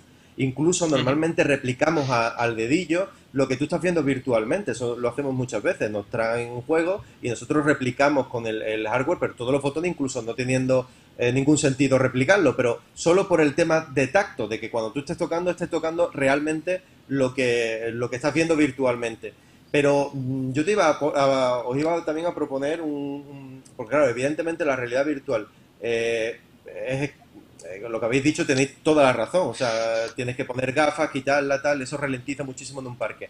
Pero hablaba muy bien yo de la, de la atracción de Rise to Resistance esta, pero sin embargo no me habéis preguntado por la del Falcon, ¿no? La del halcón milenario. La del halcón milenario me parece una auténtica basura, perdón por lo, por, por lo que estoy diciendo, pero me parece Oscar, ¿dónde está el botón? un- ¿Dónde está el botón de, de la cláusula de Aquí. Airlock? Aquí nos va a pegar, aquí nos va a pegar el de Disney. Iba bien, ¿eh? La- mira que la noche aquí- iba, iba bien. Iba guay, iba Aquí guay. viene ya- aquí va a venir el de Disney ya por mí, pero yo lo siento, yo soy sincero. Me parece bastante mala porque lo único que estás metiendo son seis sillones con movimiento. Te tienes que pegar una hora, hora y media o dos horas de ahí para arriba eh, para llegar a 3-4 minutos. Eh, te dicen que es totalmente inmersivo y no lo es, porque está todo predestinado. Entonces yo, me, yo ahora hago una pregunta. Si te gastas 100 o 200 millones de euros en hacer esa atracción para seis personas, porque son seis personas cada cinco minutos, eso tiene un, un límite, ¿verdad? ¿no? Pero tienen dos, tienen dos. Además, yo- yo estaba ahí dentro. Sí, sí, tienen ahora- dos, tienen dos, tienen dos. Pero son 12. O sea, al final son 12, 12 personas cada 5 minutos. No es mucho, porque además tienes que entrar, salir y tal, que al final no son 5 minutos, sino que son 10. Pero eh, 12 personas cada 10 minutos, estamos hablando de cuánto? Una de 1.000 personas al día, 2.000 personas al día. Porque al final, cuando tú entras a las 7 de la mañana, tienes que coger la aplicación de, de- de esta de Disney y, y solicitar eh, un grupo, ¿no es verdad? Si no estás solicitando el grupo a las 7 de la mañana, que te tienes que ir a las 5 de la mañana al parque y hacer cola, eh, te quedas fuera de la atracción aún estando es allí. Eso es Entonces, vale, pues entonces no estamos hablando de la realidad virtual puede ser exactamente igual, pero si, a- si habituamos, por ejemplo, a, a las personas a que cuando vayan a un parque tengan una zona en la que puedes ser el protagonista tú, que los juegos estén específicamente y las experiencias estén específicamente bien diseñadas y bien realizadas y que el hardware sea adaptado a esas experiencias, que muchas veces lo que ocurre es que el hardware va por un lado y las experiencias van por el otro, y el software y el hardware solamente se unen al final. Si se hace desde el principio la experiencia pensando en el, en el, en el conjunto final, en la experiencia final, seguramente el, usuario pues tenga una inversión mucho más completa y se pueden hacer desarrollos mucho más económicos que gastarte 100 o 200 millones de euros en hacer la recreación de... Si todo eso lo hace virtual es muchísimo más barato, podrías tener muchísimas más gafas, podrías tener mucho más espacio destinado a, al disfrute de, de muchas más personas. En vez de mil personas al día podrían haber 5.000 personas al día Con, el, con, con eh, lo que estás invirtiendo, o sea, con lo que estás dejando de invertir en hacer toda esa mega infraestructura, que al final esa mega infraestructura, también os digo que, por lo que he visto, no está teniendo mucho éxito el parque los primeros seis meses. Bueno, yo, yo ahí Tuvo sí que, salir el CEO, tuvo que salir el CEO de Disney a decir hace poco que no se preocuparan, que tal, que ellos esperaban que iba a haber más gente, pero que los fanáticos irán y tal. Hay poca atracción, y eso sí que te lo digo. Ahora, eh, un, pequeño paréntesis de esto, que, que- que- porque has tocado la fibrilla ahí con el, con el halcón milenario. eh, te voy a decir por qué creo que es la mejor atracción de todo el parque. Bueno, ahí para que veáis que es verdad, que estaba ahí. Que estaba ahí. Un saludo a, a mi hijo que estará de marcha y pasa de mí. Eh, esta, eh, esta atracción tiene algo que no tiene ninguna. Y es que te mete tanto en la acción que de verdad es la única en la que yo pensé que estaba fuera de este mundo real. Porque en el resto tienes cabezas, tienes uno, vas con 25 tíos, eh, quien más y quien menos lleva bolsas, quien más y quien menos tienes el niño que está llorando, tal. En esto son, son asientos eh, como tú los recordabas en la peli y es una experiencia muy comedida, ¿no? Dentro del barullo que hay fuera. Y además tiene algo, y es que la pantalla cubre absolutamente toda la, imagen, ¿no? Eh, no, no tengo por aquí, eh, no sé dónde está eh, la imagen del, Esta. Todo lo que veis al fondo es pantalla, pero todo. ¿Vale? En ningún momento ves como nos pasa en la VR, que hay veces que, ves el tubo y que además ves el límite de la pantalla, ¿no? Y eso te saca, ¿no? Aquí no. Entonces es alucinante porque es la única que han conseguido que mires donde mires hay atracción. Nunca vas a ver a la cola, nunca vas a ver, eh, no, ves los todos esos cables que están por detrás, ¿no? Que te sacan. O sea que, que yo ahí mi experiencia particular, ¿eh? no es por llevarte la contraria, pero que es para mí es la mejor y que deberían aprender a, a- meterte poca gente y esto es algo que, que normalmente no se tiene muy en cuenta. Pero tú cuando entras en un, en un contenedor con 45 tíos, va perdiendo la, lo especial que tiene. Y por eso en la VR, y os preguntaba lo de la VR, la VR estás tú solo y eso te hace especial. No sé, pero bueno, esto es una reflexión. Ya estas ahora son las 10 de la noche, que a lo mejor se me... Totalmente. También, también Oscar, eh, cuando te metes en, eh, en una plataforma como esa, la plataforma en sí, pues a lo mejor cuesta 80 o 100 mil euros. lo que puede costar más es todo el atrezo, la pantalla, el atrezo, y para eso Disney, como decía WDI, son los putos amos. O sea, en tema de detalles son auténticos. Es como cuando comentabas ahí antes que cuando entras en un parque de, atracciones, todo te van metiendo como en, una antesala a la experiencia que vas a vivir. Todo eso está muy bien preparado psicológicamente para irte metiendo psicológicamente precisamente, valga la redundancia, en lo que es la experiencia, ¿no? Entonces yo lo que me refería es que toda esa infraestructura que se hacen millonarias, que estamos hablando de mil millones de euros para dos atracciones, si no fuera porque te dejas allí 500 pavos entre los láseres y la tal, no, sé yo dónde está la rentabilidad, ¿no? Entonces, bueno, pero yo, eh, eh, perdona, perdona, es que yo sigo haciendo los números con lo que has dicho antes, ¿no? Si entran mil personas, cada uno se deja 100 euros, son 100.000 euros al día mm, que en una semana te has pagado los 500.000 euros. O sea, ¿qué decirte? Claro, pero tienes personal. Sí, sí, no, no, yo entiendo que luego hay gastos aparte. Pero lo que es el gasto, de, no, me parece tanto si realmente tienes mil personas al día, que cada una de esas mil personas se han gastado 100 euros, 100 dólares, me da igual. Eh, ¿Me explico? Que al final tampoco es tanto. Que, que lo que es la parte de construcción de la, de la. Que sí, que luego tienes personal, que tienes otros gastos. Que además, es que aquella, aquella atracción ha costado 150 millones de euros.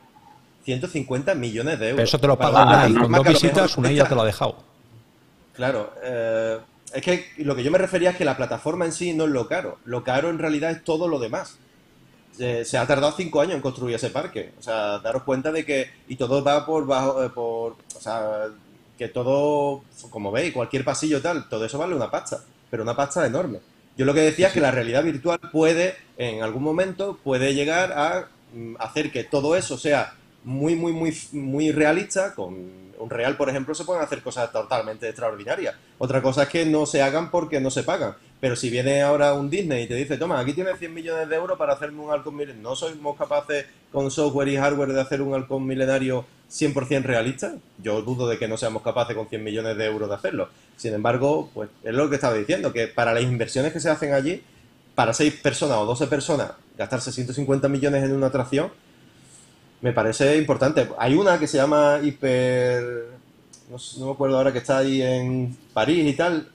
Se inauguró en el año 1995, costó 90 millones de, euros. O sea, daros cuenta que las atracciones de, los parques eh, cuestan muy, muy caras, ¿eh? Muy caras. Y yo decía que una plataforma de Steward puede costar 100.000, 500.000 euros aproximadamente para mover seis personas. Si, si vosotros me decís, Kiko, quiero el, la cabina donde estado Oscar eh, montado, quiero que me la haga eh, al dedillo. Más de 500.000 euros seguramente no cuesta. Pero claro, mm, no es lo que se habrán gastado ellos. Ellos habrán puesto, pues vete tú a saber. También te digo que otra de las cosas que me ha sorprendido es la barbaridad de averías que ha tenido la del halcón milenario y la de Rise to Resistance en, poco tiempo.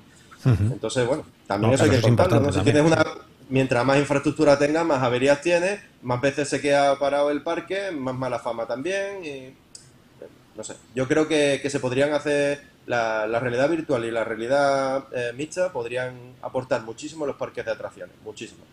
Además, creo que va a ser la tendencia, en los próximos 5 o 10 años es cuando vamos a ver ese tipo de desarrollo. En Alemania hay algunos parques que están integrando atracciones de realidad virtual, que otro día en otro programa la vamos a tratar y yo creo que os vaya a sorprender porque lo están haciendo súper bien. Nosotros hemos trabajado en un par de parques y, yo mismo me quedé impresionado de los compañeros, lo que están haciendo Becoma y tal, otras empresas internacionales, lo que están haciendo. Eso me refería. Esa plataforma que acabáis de ver, esas plataformas no valen ninguna. Esta, por ejemplo, no vale más de 100.000 euros. Y esa te hace exactamente la misma inversión que habéis tenido allí. Si lo que quieres es un atrezo, pues aquí, por ejemplo, en Madrid hay una empresa que se llama Artefacto, y de aquí le mando un saludo que son unos maquinones, y ellos te pueden hacer totalmente una réplica exacta al milímetro de lo que, de lo que está en Estados Unidos o de cualquier película. No, a ver, si es el, hardware es lo que tiene. Me encantaría, por cierto, me encantaría. ¿Cómo se llama el, el cachivache este? La nave hecha así como si fuera una moto. Moto Pues me encanta me encantaría poder hacer un simulador de, de MotoG porque tenemos varias varias ideas de, hacer carreras y tal con ese tipo de... Y eso molaría mucho. si nos está escuchando Disney, antes de meterme eh, de meterme un pleito, o si queréis, pues mira. Habíamos visto una de Avatar, ¿no? Que decían que era brutal.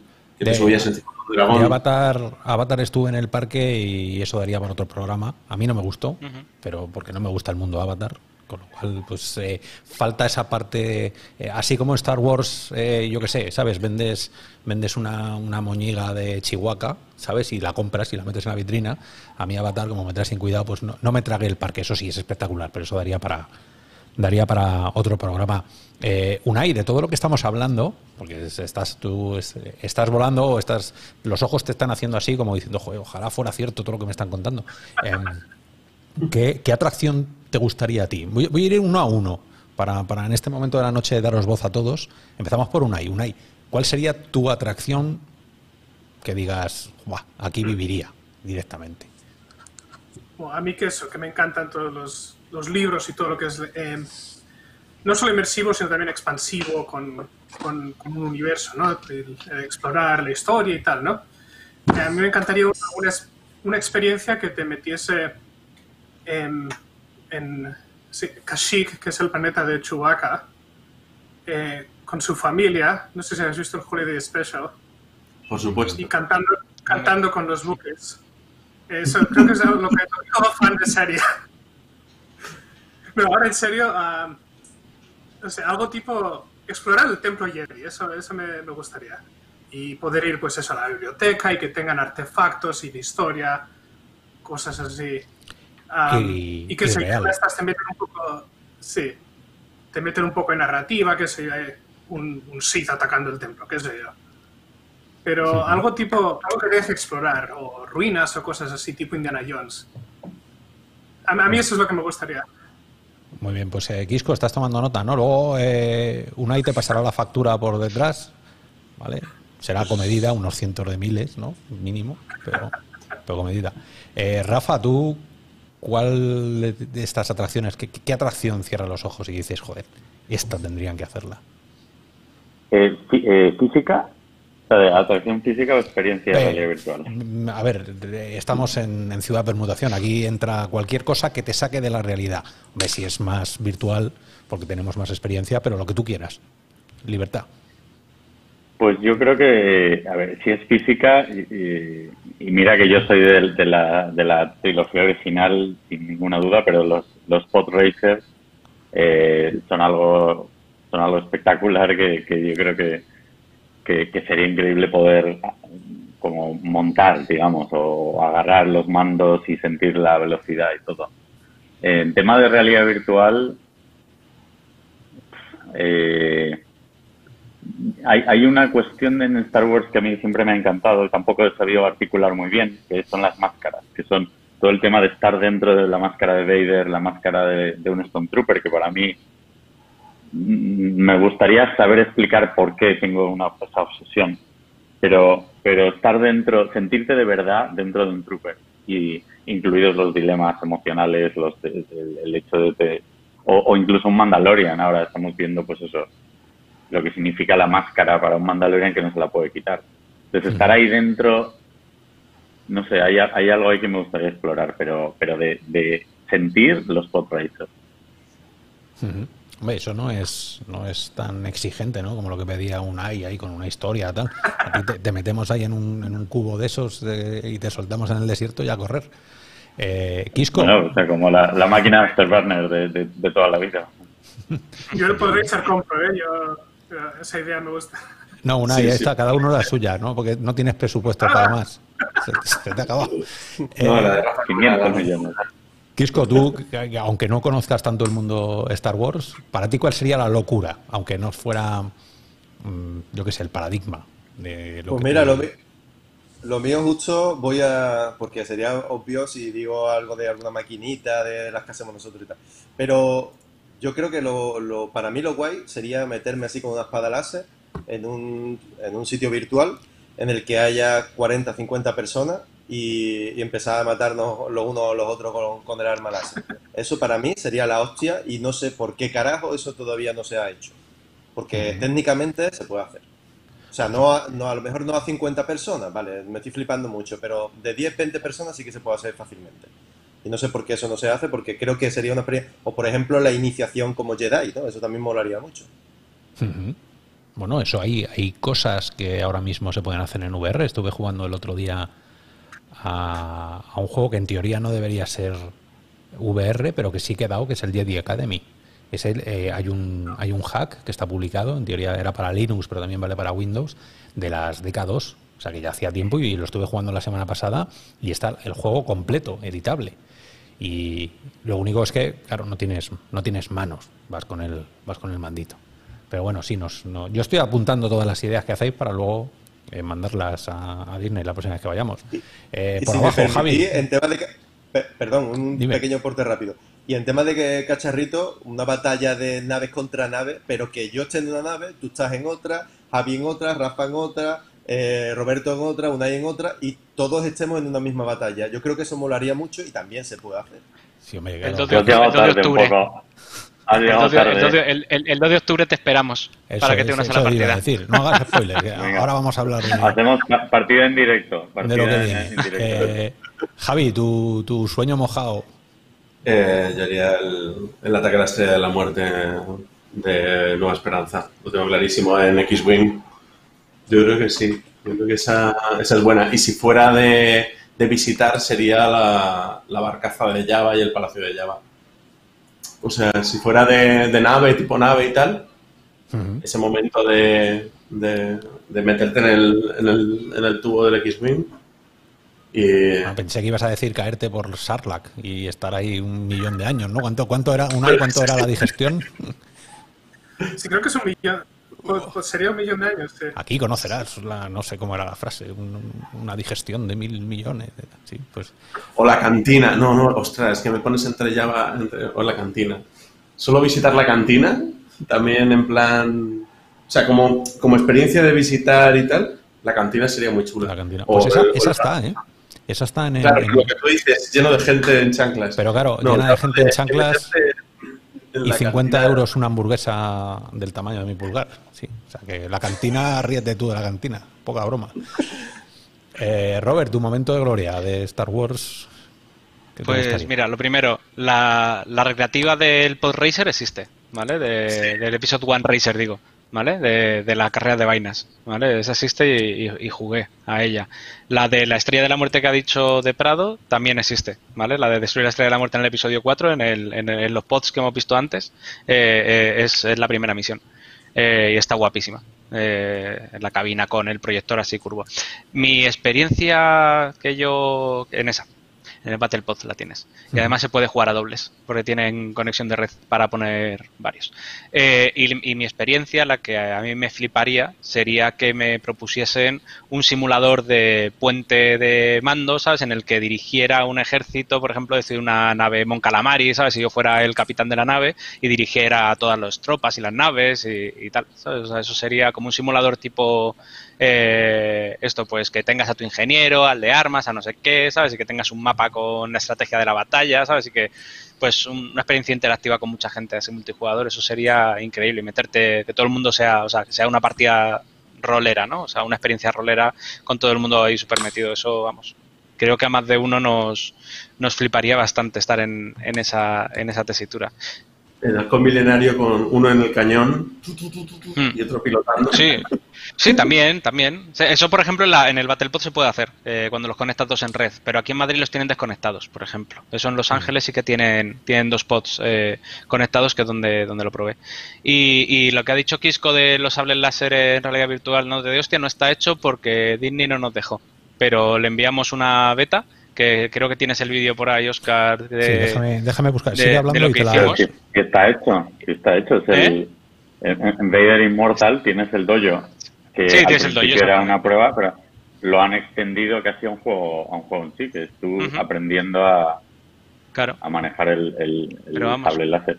A, a- a mí no me hace falta que me den dinero, con que me dejen hacerlo yo le meto esto multiplayer y personas y, y ya está. Ahí lo tienes. Esto lo, hici- esto, esto lo hicimos con la primera, con el prototipo de las, de las HTC Vive que nos llegó, pues eso, imaginaros, cuando el prototipo de lo desarrolló eh, Néstor y, y los gráficos los hizo Javi Lajara.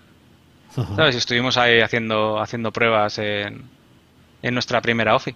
Pero mira cómo eran las, las maracas aquellas del prototipo y todo. Y la verdad es que funcionaba de la hostia y se veía de la hostia. Esto es un real.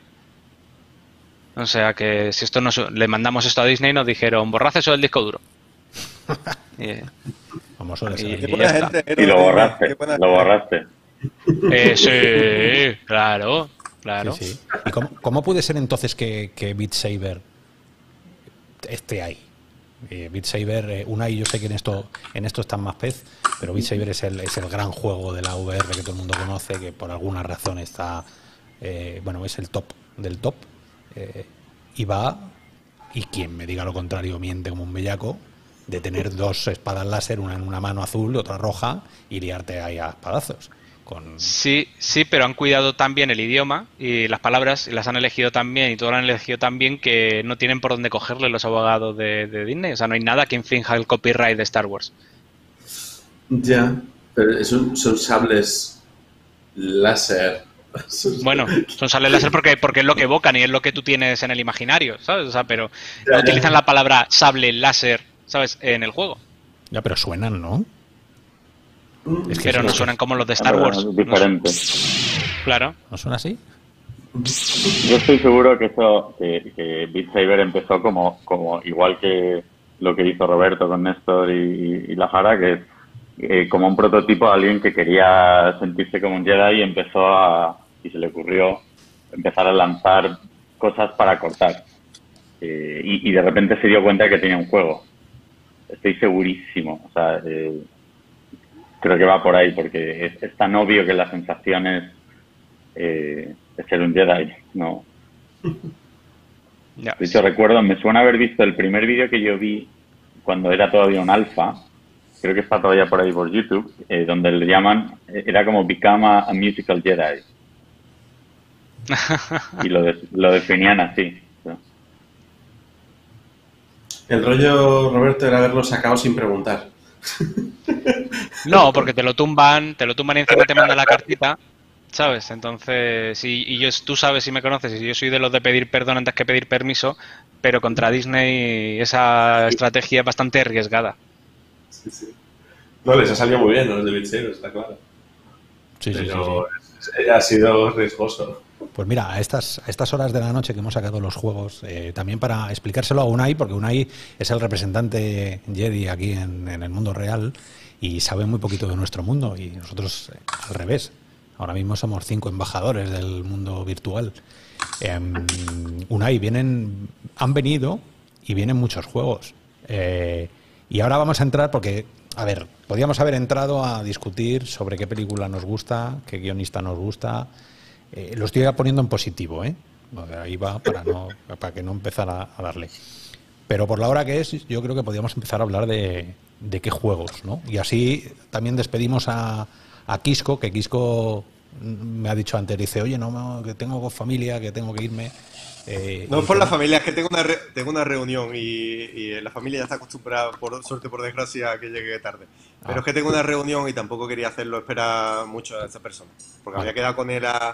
Pensaba que hoy el programa era de 8 a 9, 9 y media y, y había quedado con él a las 9 y media, 10 y, y después dicen que los andaluces no, no somos puntuales y parece a mí que, que hoy me lo voy a ganar a pulso, hoy me lo voy a ganar pulso. Pues Así que sí, me lo- vas, vas ya un poco tarde. O sea que mm, antes de pasar a los juegos te despedimos para que no te den stop allí donde vayas y nos vemos en la placer, siguiente. chicos.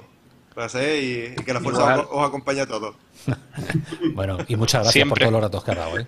Nada, gracias siempre a vosotros. Un abrazo, abra- un abrazo fuerte, Unai, pues, encantado de haberte conocido. Hasta luego, hasta luego, chicos. Hasta Pero, bueno, pues ahora, eh, ahora que se ha ido Quisco, em- entramos en el universo puro, duro, hardcore de, de Star Wars. Eh, así de primeras. eh, voy, a, voy a hacerlo elegante. Eh, Unai, si te dijera que llega, eh, te puedes poner las gafas y te pones en un personaje que va a tener contacto. Eh, Pues estas son las únicas gafas que tengo, así que Muy bien, muy bien. Es, eh, Buena hombre, es un- esa. es un comienzo, es un comienzo. Creo que, que estás como. Así a- empezó todo. Así Sí. empezó todo. Pero estás como a, a unos 60 años de nosotros, más o menos. ¿eh? Yo, yo te diría que te actualizaras. Eh, pero si, si te dijésemos ahora los cinco, que, o los cuatro, que te pones unas gafas y que vas a estar eh, siendo, porque en VR eres, un, un aprendiz de Darth Vader, a ti el cuerpo te lo dirías guay, ¿no? El pulgar hacia arriba, sí. Bien, bien. Pues ese juego existe, ese juego lleva ya en el mercado, por lo menos para PC, lleva ya un añito, ¿no? Ya año largo, yo creo. Eh, Vader Immortal, tres partes. No, sé qué tiene, qué tiene Star Wars con, Siempre tiene que ser tres partes, haga lo que haga. Eh, Vader Immortal, 1, 2 y 3. Y así, la primera pregunta para, para localizarnos todos. Y que, que empiece quien quiera. Mm, ¿Qué os ha parecido la trilogía? ¿Han cubierto expectativas? ¿Os ha llenado la historia? Eh, hacer una pequeña mini review de, de Vader Immortal para saber qué es lo que podemos exigir más allá. Empezar, eh, si queréis, empezamos por arriba, Rafa. Para, bueno, para mí fue una, una manera brillante de, utilizar el, nuevo el nuevo headset, de, en cierta manera, de utilizar la realidad virtual sin muchas florituras que, ya habían ocurrido antes, muchos experimentos y, y simplemente permitiéndote ser un personaje y, llevar una historia que es lo que la gente estaba pidiendo desde hace tiempo. Y aparte una historia que no es cualquier historia, es, estás con Vader, le tienes delante y eso siempre impresiona. Así que a mí me ha parecido brillante eh, y, y, una de las cosas que necesitaba la realidad virtual, algo sólido, tampoco tenía que irse muy para allá, ya tenías el mundo, el universo, la historia a mí me gustó mucho. Eh, y obviamente es, es, un, un, escalón sobre el que se puede empezar a construir muchas más cosas ahora, yo creo. Javi. Yo no lo he jugado. Yo, eh, como dije el otro día, yo no tengo Quest. Y salió justo con el Quest. Y no lo he, no lo he jugado. En realidad virtual he probado los, los que han sacado para Vive, que, que son como dos o tres. ¿no? Hay como dos o tres cositas pequeñitas que son las historias estas de Disney, que había uno que era como un pack de Disney que tenía como el vídeo del libro de la selva, así que pero eran como vídeos 360. y, y, luego eh, el de el que sacaron también en Steam de como el, laboratorio de robots este, ¿no? Pero no, el Vader no lo he probado. Bueno, para, para eh, bueno, Robert, di, para ir cerrando. Para mí, para mí eh, brillante, o sea, un, un videojuego triple A en el universo Star Wars, eh, título de lanzamiento de Quest, el primer episodio. Eh, sí, lo que decía Rafa, sin grandes alardes dentro de VR, también sin grandes fallos.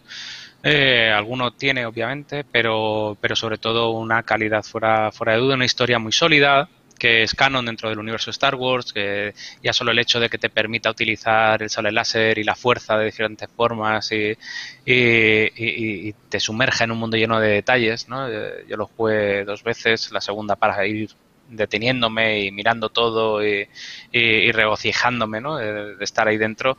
Es muy guay, es muy guay. Además engancha, engancha muy bien desde el principio, ¿sabes? A la historia de, de quién eres, que de repente llegas ahí, ¿sabes? pero está escrito en tu destino, ¿sabes? O sea, y todo el rollo de, la historia de, de, la base de, Vader, ¿sabes? Eh, Mustafar, bueno, pues tiene, tiene todo lo necesario para que a un fan le guste y para que alguien que solamente está en la VR probando de, primeras, pues encuentre que se pueden hacer títulos de calidad, títulos AAA, con una jugabilidad muy buena, con, con un diseño de gameplay eh, bastante eh, eficaz, si, si, quieres decirlo así, y con unos gráficos en Quest impresionantes, eh, mejorados obviamente en PC para, para Oculus Rift, pero que en Quest es una experiencia que además sin cables, estar con un sable láser, eso es una, eso es una maravilla.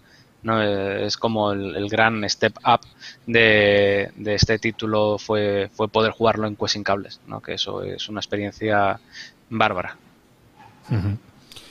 Bueno, eh, sabéis que hubo sus más y sus menos con el juego. Em, yo creo que la, historia eh, toma eh, parte entre, entre los Sith, la venganza de los Sith. yo no sé si era el mejor punto para haber hecho la para haber hecho esta historia de Star Wars. Con esto quiero decir, si os dieran unas, una, la oportunidad ¿no? de no demandaros y hacer lo que queráis en, Star Wars, en VR, para el público en general, ¿habríais elegido Darth Vader Eh, Unai, ¿tú crees que el personaje de Darth Vader es el personaje que tenía que haber llegado, porque es el primer personaje que ha llegado realmente a la VR? Eh, ¿Tú lo ves con esa... ¿Es el que tiene más carisma de todos? ¿O se te habría ocurrido una historia siendo tú bibliotecario de- del Templo Jedi? Sí, yo, a ver, a mí hay personajes que me parecen a estas alturas más interesantes que Vader, entre otras razones porque he leído un montón de historias de Vader, eh, he, leído, he leído sobre la trama de Vader Inmortal y no es muy distinta de, de algunos cómics y libros, ¿no? Pero lo cierto es que Vader es lo que más vende en Star Wars, a mi entender. Em, si tú vas a, a una bibli- a una librería o tienda de cómics y te, te pones a ver los libros o los cómics de Star Wars, eh, ves que hay un montón de ellos tienen a Vader en portada, más que ningún otro personaje. Yo imagino que en Lucasfilm tienen los numeritos de lo que vende y Vader en portada vende. En Rogue One, em, Vader apenas aparece y sin embargo es de lo que estaba hablando todo el mundo después. O sea que sí que sí que tiene por claro esto ya daría para otro programa, ¿no? Porque nos sentimos con esas ganas de del regreso tenebroso de la fuerza, ¿no? ¿Por qué, por qué nos llama tanto la atención? ¿Por qué mm, necesitamos eh, acercarnos a alguien que supuestamente es el mal absoluto de la galaxia, ¿no? Y sin embargo es el tío que eligieron directamente para, para que nos llevara por la realidad virtual. No sé, eso ya cada uno. Bueno, si tenéis algo que decir sobre eso, eh, genial. Teniendo a Watto. Ah, Yo... No lo entiendo. Ah, y yo creo que claramente o sea, la, la, la figura de Vader, hay, hay una parte visual que yo creo que el mundo de Star Wars muchas veces subestima. Eh, y es que eh, tú pones a Vader o cualquier eh, línea que evoca a Vader en cualquier lugar del mundo y, y es reconocible. Y es reconocible, pero hasta con la personalidad, y es, es algo que a todo el mundo le impone y es y yo creo que hay una parte muy, que, que- que tienen mucho los diseñadores de, de- de- de los props y de los cascos y que, que, eh, creo que fue Ralph McQuarrie el- eh, uno de los que empezaron a definirlo eh, basándose en samuráis en, en, en, en muchas en figuras o sea, en, en líneas de samurái en como y hay hay algo entre lo que impone combinado con la historia que te hace empatizar con algo que en teoría debería darte miedo. Yo creo que hay muchas cosas aquí para y Unai sabrá que se, se ha, se ha hablado esto hasta la saciedad, pero pero hay, hay todavía una parte muy difícil de explicar y de articular en esto. Hay personajes que atraen y que te, y que, y que son magnéticos y, y como dices, a los dos minutos que sale en Rogue One probablemente son una de las mejores escenas de, un, de una o sea, de, de, de, de- de todas las películas y nadie sabe, no, no, no sabes por qué. Es un momento en el que casi te, te- te- la adrenalina te, te- no sé, no sé, no sé explicarlo. Es muy malo explicando este tipo de cosas. Yo, creo que conecta con, con las películas antiguas como no han conectado ninguna de las pelis nuevas. Que decirte, mm, si tienes a Kylo Ren siendo un fanboy de, de, de Darth Vader, pero ese momento en concreto lo reconoces absolutamente. Estás viendo de repente el otro lado de la puerta de algo que ya conoces, ¿no?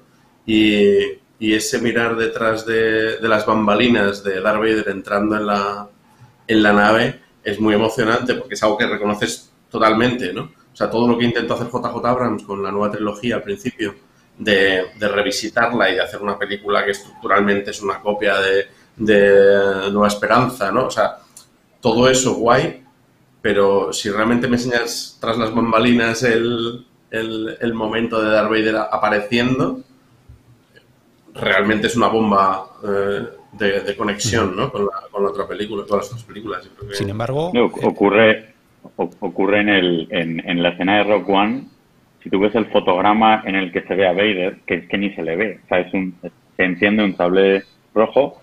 eh, yo recuerdo que hice un cálculo de cuánto, cuánto negro, cuánto color negro había en esa escena y era casi creo que era un 93%. O no se veía nada. Eh, y aún así, no hay nadie en este mundo que no supiera lo que estaba pasando. eh, en ese momento. Solo con una silueta que ni lo ves.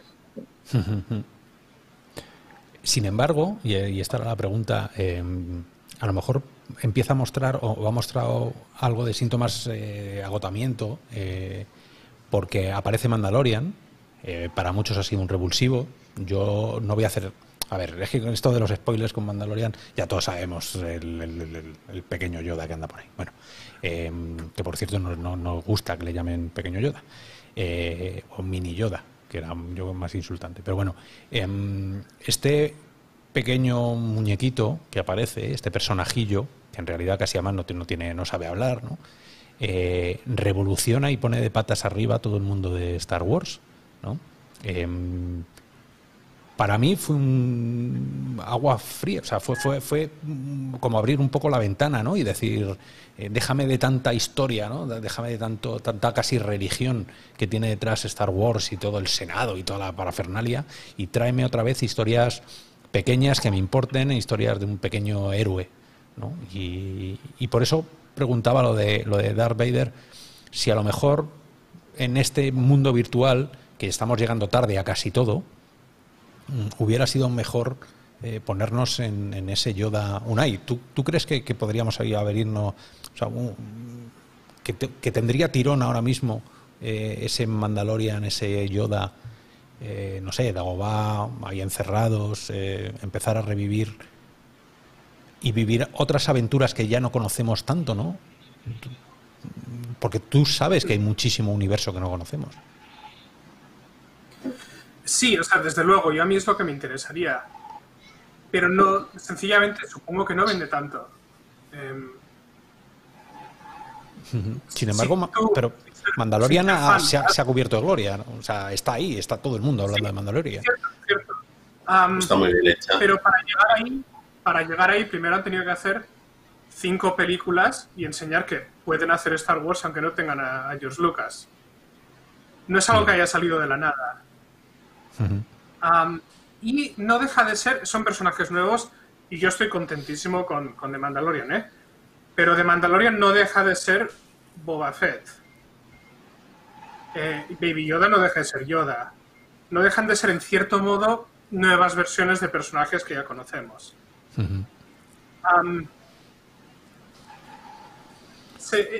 Hay una mezcla entre, entre traer algo nuevo y respetar esos diseños originales.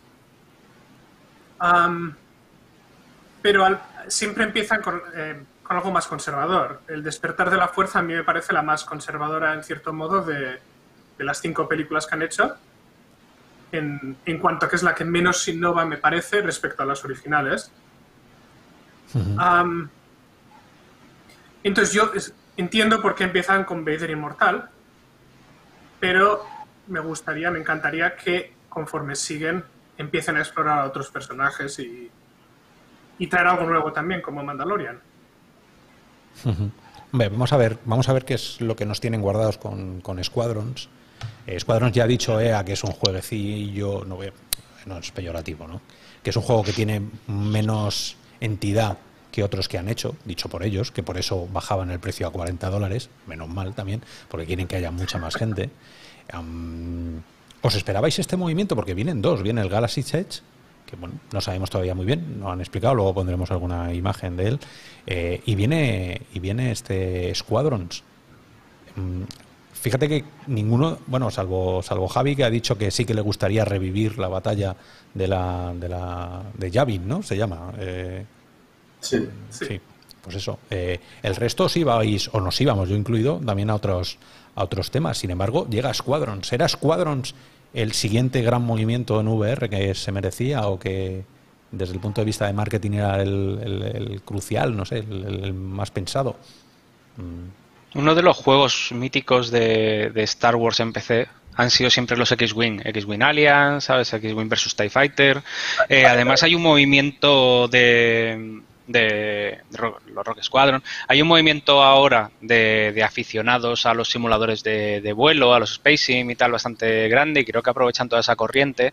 También todo ese público que viene del Battlefront y de los multijugadores que, que han creado con Battlefront 1 y Battlefront 2 que, estaban demandando algo así, ¿no? O sea, es como, como un sueño, ¿no? Tener un juego de nueva generación donde podemos estar eh, pilotando una de las seis naves disponibles y el juego no se queda en un simple arcade, sino que tiene ese puntito de simulación donde tengo que controlar que si derivo la energía a los escudos, que si la paso, ¿sabes?, a los motores, que si las armas, ¿sabes? Que, que si la estrategia es muy importante dentro, dentro de, de la pantalla multijugador que va a plantear el juego añadido que es muy importante para mí, que haya un modo single player donde aprendes a utilizar el juego, donde aparte te incorporan una nueva narrativa con unos nuevos personajes, ¿sabes? Y con una nueva historia eh, canon dentro del universo Star Wars. Bueno, yo creo que, que es un juegazo que de pequeño tiene el que, el que en costes puede ser que suponga menos costes hacer un, un Squadrons que hacer un juego de, otro tipo, como el Fallen Order, por ejemplo, que es un juego caro. Eh, bueno, pues, eh, pero es un juego que, pese a lo pequeño, entre comillas, va a aportar mucho al universo Star Wars, a los que ya somos también más mayores, que jugamos muchísimas centenas de horas a los X-Wing, nos va a devolver esa, esa magia de, de los X-Wing, que para mí, bueno, uno de mis, de mis juegos favoritos de, de, siempre, no solamente porque sea del universo Star Wars, sino por lo que dentro de los spacing se refiere. Eh, hay muchas cosas que innovaron que, que no han traído otros juegos dentro del, dentro del género. Y, vamos, o sea, es uno de los grandes juegos que yo personalmente espero porque ya estoy deseando que llegue el 2 de octubre, que tengo la fecha marcada en rojo en el calendario, para, para empezar el Piu Piu y el Dog Fight, ¿no? Sí, yo quisiera añadir. Yo creo que bueno, em, yo también empecé, los, los X-Wing fueron mis primeros videojuegos casi, no exactamente los primeros, pero casi. Mm. Eh, Assault, no.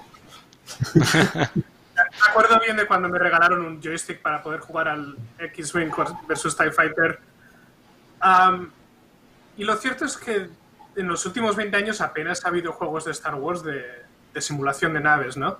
Y sé de muchos fans que pedían ya, pues con muchas ganas de volver a, tener esa experiencia de ponerte en la, en la cabina y, y es, es verdad que Javi es el único que ha mencionado la batalla de Yavin, pero la batalla de Yavin para mí sigue siendo una de las, tal vez la mejor escena de todo de Star Wars, es, a mí me encanta.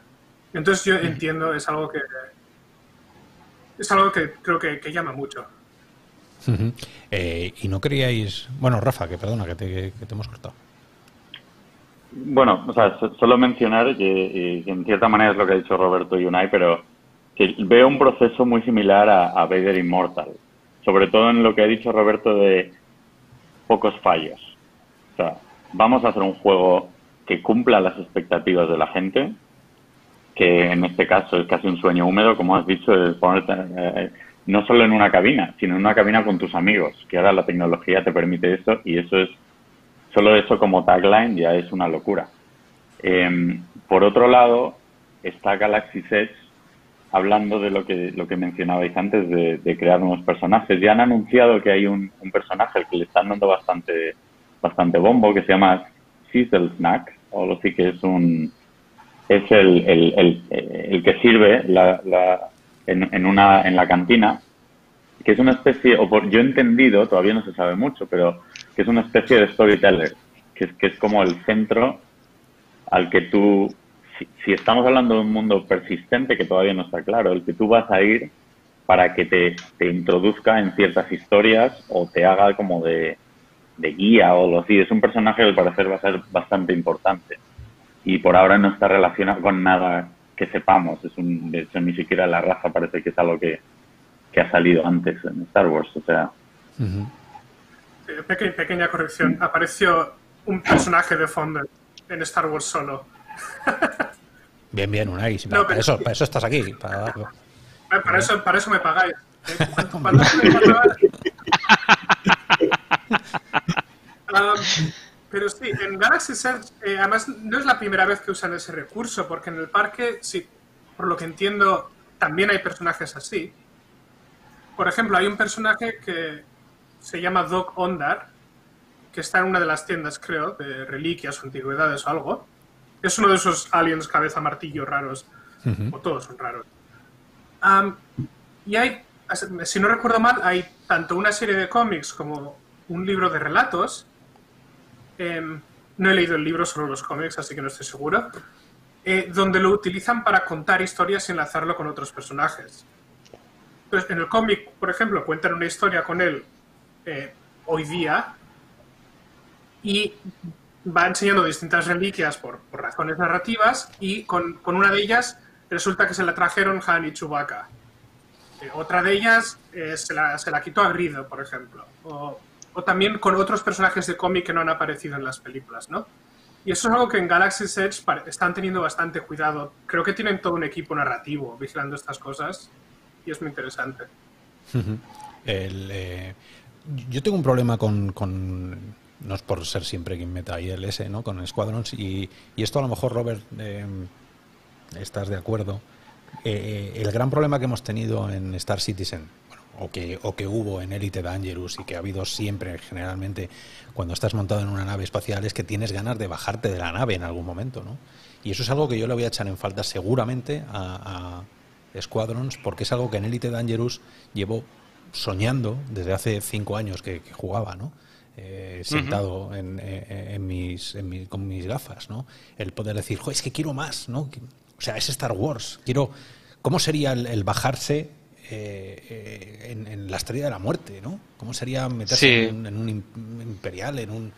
No sé, me falta, me falta ese, ese punto de, de ir más allá. Claro, ese es el futuro, pero mira lo que pasa ahora. Elite Dangerous saca piernas en enero y con las piernas quita el soporte de realidad virtual. No porque todas las pruebas que han hecho eh, consideran que es incompatible el bajarte de la nave, eh, saltar a andar y que no te mares con las gafas puestas.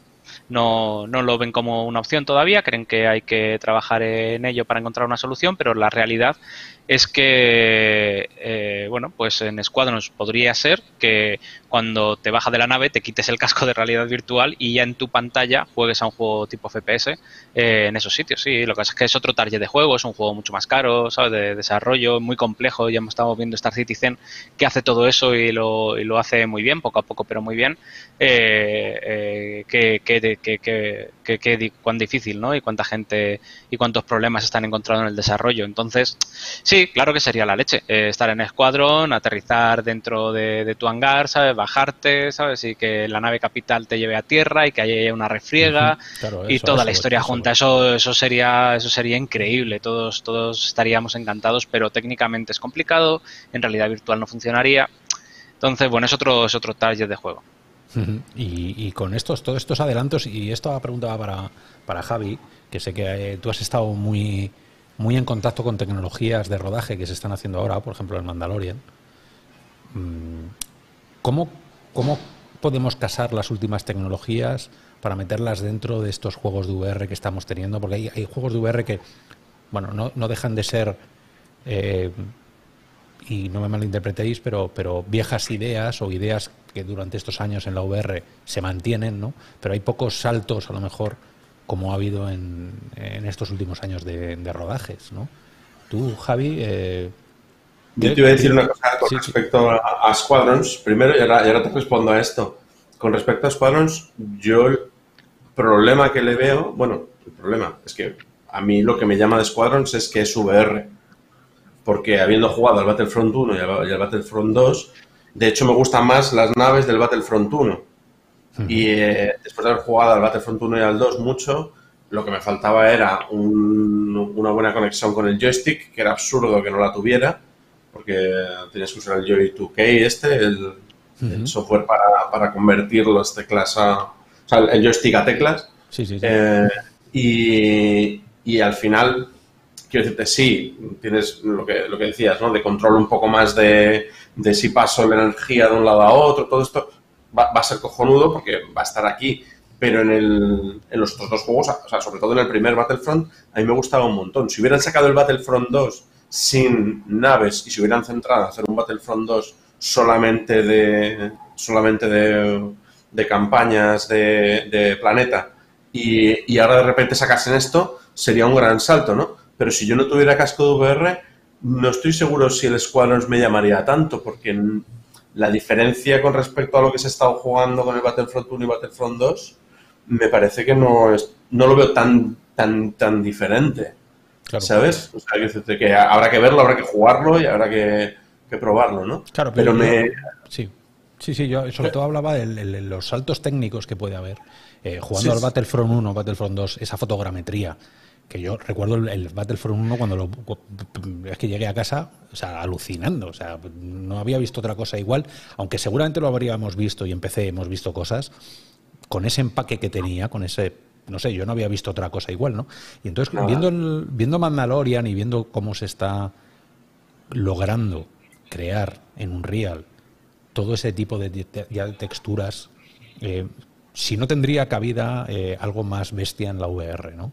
Y, esto te lo digo también para enlazar, para que la gente sepa también que, eh, que tú has estado ahí y que has visto esa tecnología.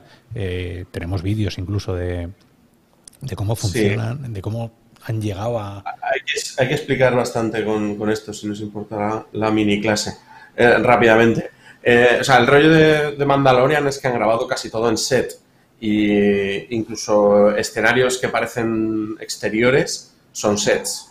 Y, y, es un set con una gran pantalla detrás que, lleva un Unreal corriendo sobre unas cuantas, o sea, una máquina muy potente o varias máquinas con, con gráfica, con, con, potencia gráfica muy cañera para, para estar renderizando en tiempo real lo que hay en la pantalla. ¿Por qué en tiempo real? porque te permite mover la cámara y que lo que se está proyectando tenga, tenga coherencia en perspectiva con lo, que, con lo que se debería ver si la cámara estuviera colocada en esa posición. Esto te permite hacer mm, todos esos que estamos viendo ahí en, en, tiempo real. ¿Veis? Ahí, por ejemplo, si puedes poner, bueno, igual, eh, pues esa montaña es tiempo real en VR, bueno, no, en VR, pero perdón, en, Unreal. Eh, y el tema está en que Mandalorian tiene una característica muy especial en cuanto a rodaje, que es el, el, cromado que tiene, en todo, el, todo el material cromado que lleva, que si lo hubieran rodado en, croma verde hubiera sido una locura, porque, porque estaría reflejando verde por todas partes. Y sin embargo, al estar utilizando estas pantallas, pues está rebotando la propia, el propio desierto alrededor. Y siempre tienes a un Mandalorian de, que se ve perfecto con, con todas las reflexiones correctas, ¿no?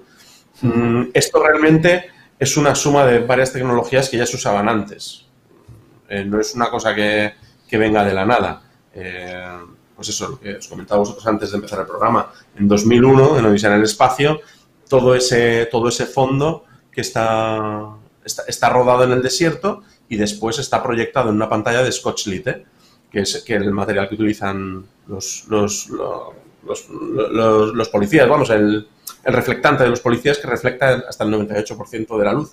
Entonces, eh, en vez de... Tenían un set que de hecho giraba, siempre la cámara estaba en el mismo sitio y, rotaban el set para poder colocar detrás luego un fondo eh, que había ido a grabar pues, un equipo muy pequeño de, de cámaras y, por ejemplo, querías el atardecer súper bonito, precioso. Podías estar todo el día rodando el atardecer porque, porque tenías puesto el atardecer perfecto detrás y, podías rodar allí. Pues Mandalorian está hecho igual, solamente que en vez de utilizar eh, una pantalla con frontal projection que se llama, eh, está hecho con, con, LEDs, que también luego, mm, que no nos oiga Disney, pero han tenido en Postpo que arreglar muchísimo de eso, eh, porque esos LEDs no funcionan siempre perfectos, hay fliqueos, hay, hay problemas que ha habido que solucionar.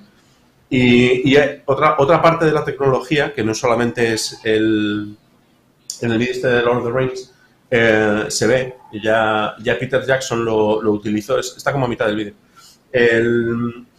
um, para diseñar los movimientos de cámara, eh, Peter Jackson lo que utilizó fue realidad virtual, esto es 2001, estamos hablando, eh, se ponía un casco de realidad virtual, tenían animado el, el troll, para la escena esta del troll de las cavernas que entra rompiendo todo en, las, minas. Y en esa escena quería tener una sensación de, que, hubiera un cámara grabando eso. Entonces Peter Jackson se puso un, casco de realidad virtual, le pusieron la animación del troll entrando y él se asusta y reacciona eh, al, troll entrando, al troll entrando en la, habitación, ¿no? Entonces, todo ese trabajo, de hecho, cuando estás viendo la película, el movimiento de cámara que estás viendo es un movimiento grabado, que es Peter Jackson moviendo la cámara asustándose del troll. Por eso queda tan realista eh, y, queda, queda tan, tan inmersivo esa, esa escena, ¿no? Porque no, no, se había hecho así antes. ¿Veis? Ahí, estáis viendo, uh, Bueno, aquí estáis viendo un- a, a un actor, ¿no? Pero, el- pero luego, luego veréis a Peter Jackson manejando la, la cámara, ¿no? Con un palo. Entonces, esta tecnología, eh, luego Disney, precisamente el, el, IM, el ILM Lab este, eh, ha, estado, ha estado desde entonces experimentando un montón. Sacaron primero, bueno, vamos a ver primero esto porque que- que es justo cuando, cuando se le va a ver. ¿Veis? Lo que está sujetando sería como el Steadicam, ¿de acuerdo? Aquí está sujetando el Steadicam con, con un casco de realidad virtual. Claro, mm, hacer esto en su momento hay que saber que Peter Jackson le dieron el presupuesto para grabar las tres películas del Señor de los Anillos y se lo gastó en hacer la primera. ¿Vale? Eh, y después llegó, llegó a New Line Cinema y les dijo, mirad, he hecho esta película, me he gastado todo. Eh, lo recuperaron el primer fin de semana, de- ¿sabes? Genial. Pero veis, este movimiento de cámara eh, lo, ha hecho, lo ha hecho Peter Jackson y después una cámara robotizada ha repetido el movimiento de cámara para los actores. Pero ese, ese movimiento se ha grabado con Peter Jackson dentro de realidad virtual, ¿no? Eso es todo lo que a, a día de hoy se llama virtual sets y, y virtual shooting de, de pelis que, que está evolucionando. Y tiene esas dos vertientes. Bueno, de hecho hay- hay una tercera vertiente que es la parte de previsualización que, que a día de hoy se, también se está empezando a utilizar mucho en Hollywood, ¿no? El hacer en VR la previsualización de, de, de escenas y, y de animación de personajes en VR muy rápido. Hay un software que es el Tvori, que, que es súper guay. Es un software en el que puedes incluso hacer un escáner 3D de, la localización, meterlo en VR, meterte dentro de la localización donde vas a rodar y metes al director a explorar por dónde mover los actores y, y cómo mover las cámaras. Eh, pues eso, todo esto que os estoy contando, que son lo de Peter Jackson en VR, lo de previsualizar para el Bori eh, con el Tori y lo de mm, y lo de 2001 Odisea en el espacio, se mezcla.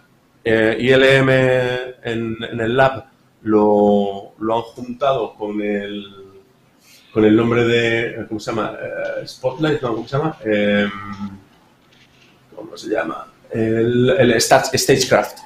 Eh, en el Stagecraft, que tiene esas tres, esas tres fases, y, y con eso han hecho Mandalorian. O sea, gracias a juntar esos tres conceptos, han podido previsualizar en VR, han podido utilizar la pantalla, mover la cámara, por ejemplo, mm, la, escena en la que el Mandaloriano está enganchado en la nave y sale disparado hacia atrás, eh, pues eso es- estás grabando al Mandaloriano con una pantalla detrás. Y el movimiento de la cámara que estás poniendo a un, a un Steadicam eh, moviéndote la cámara, te, el movimiento de pantalla del, del- de- en Unreal está siendo coherente y está, estando, está, está totalmente sincronizado con, con eso. La, pregunta. No, no, no, no, está, es, es- es muy interesante, pero para que la gente, eh, y también para que Unai eh, lo sepa, eh, se están juntando los dos universos, ¿no? Con Unreal hacemos juegos, con Unreal empezamos a hacer películas. Poco a poco, ambos lenguajes se empezaron a unir, ¿no? Cuando los juegos empezaron a tomar referencias de cine, cuando el cine últimamente incluso toma personajes directamente de... O sea, está, está ya todo entremezclado. Em, ¿Cuánto nos queda para empezar a ver en realidad virtual este tipo de técnicas en tiempo real y decir, oye, es que me estoy jugando, entonces sí que va a ser un Westworld, ¿no? Sí que va a ser... eh, Unreal, esto- ha, Unreal ha, ha- ha apostado muy fuerte por esto. O sea, ya en Rogue One hay algunas escenas que el robot eh, está renderizado. el- no, no- no recuerdo cómo se llama, Unai, el robot grandote de, de Rogue One. Eh, Carlos El-. Pues hay, hay, hay un par de, hay un par de planos que ya están hechos en Unreal, que fue un Unreal que modificaron en ILM para, para poder exportar lo que querían y tal, pero, pero ya, se está, ya se está utilizando desde entonces. Y, Mandalorian ha dado el pistoletazo de salida no solo para Disney, sino que ahora mismo, y encima con todo el tema del COVID, todos los, todos los estudios quieren, quieren un estudio virtual en el que poder hacer lo que se ha hecho en Mandalorian. Y también yo lo llamo el efecto Señor de los Anillos, a una cosa con efectos especiales, y es que de repente la gente ve el Señor de los Anillos, que han sido como las, mm, los 500 mejores expertos en efectos especiales durante cinco años, mm, cobrando unos sueldos tremendos y, explorando, creando herramientas específicas para poder hacer tareas específicas y al final sale el Señor de los Anillos, se estrena el Señor de los Anillos y a partir de ese día, esa es como la, la base de, ah, vale, esta es la base, a partir de ahora queremos de aquí para arriba. Entonces, cuando te piden un trabajo rápido, te, eh, se, se, hacen proyectos más pequeños, te exigen esa calidad de ahí para arriba, porque ya, ya se ha hecho el Señor de los Anillos, ya, ya está, ¿no? Entonces, con el Mandalorian está sucediendo un poco lo mismo. Ahora, de repente, eh, se están generando muchos, muchos pequeños estudios que están, que están apostando por este tipo de, de rodaje como nueva, eh, nueva, nueva, bueno, nueva manera de, de pensar. eh, ¿Qué pasó con Matrix también? Bueno, Justo, claro. efecto Matrix. Sí, sí, ¿no? y, con, Avatar, me imagino. Comparas El Señor de los Anillos con, qué sé, la película de Dragones y Mazmorras que salió un año antes. Y es que no hay ni comparación. No me, es un insulto. Yo recuerdo esa, película y decir esto sale en Antena 3 a las 3 de la tarde. O sea, sí, pero ahí tienes Parque Jurásico, tienes Dragonheart, por ejemplo, así de bichos grandes y, tal, ¿no? Que, que, están muy bien hechas. O sea, esas películas aguantan muy bien. o sea, que, que luego la técnica.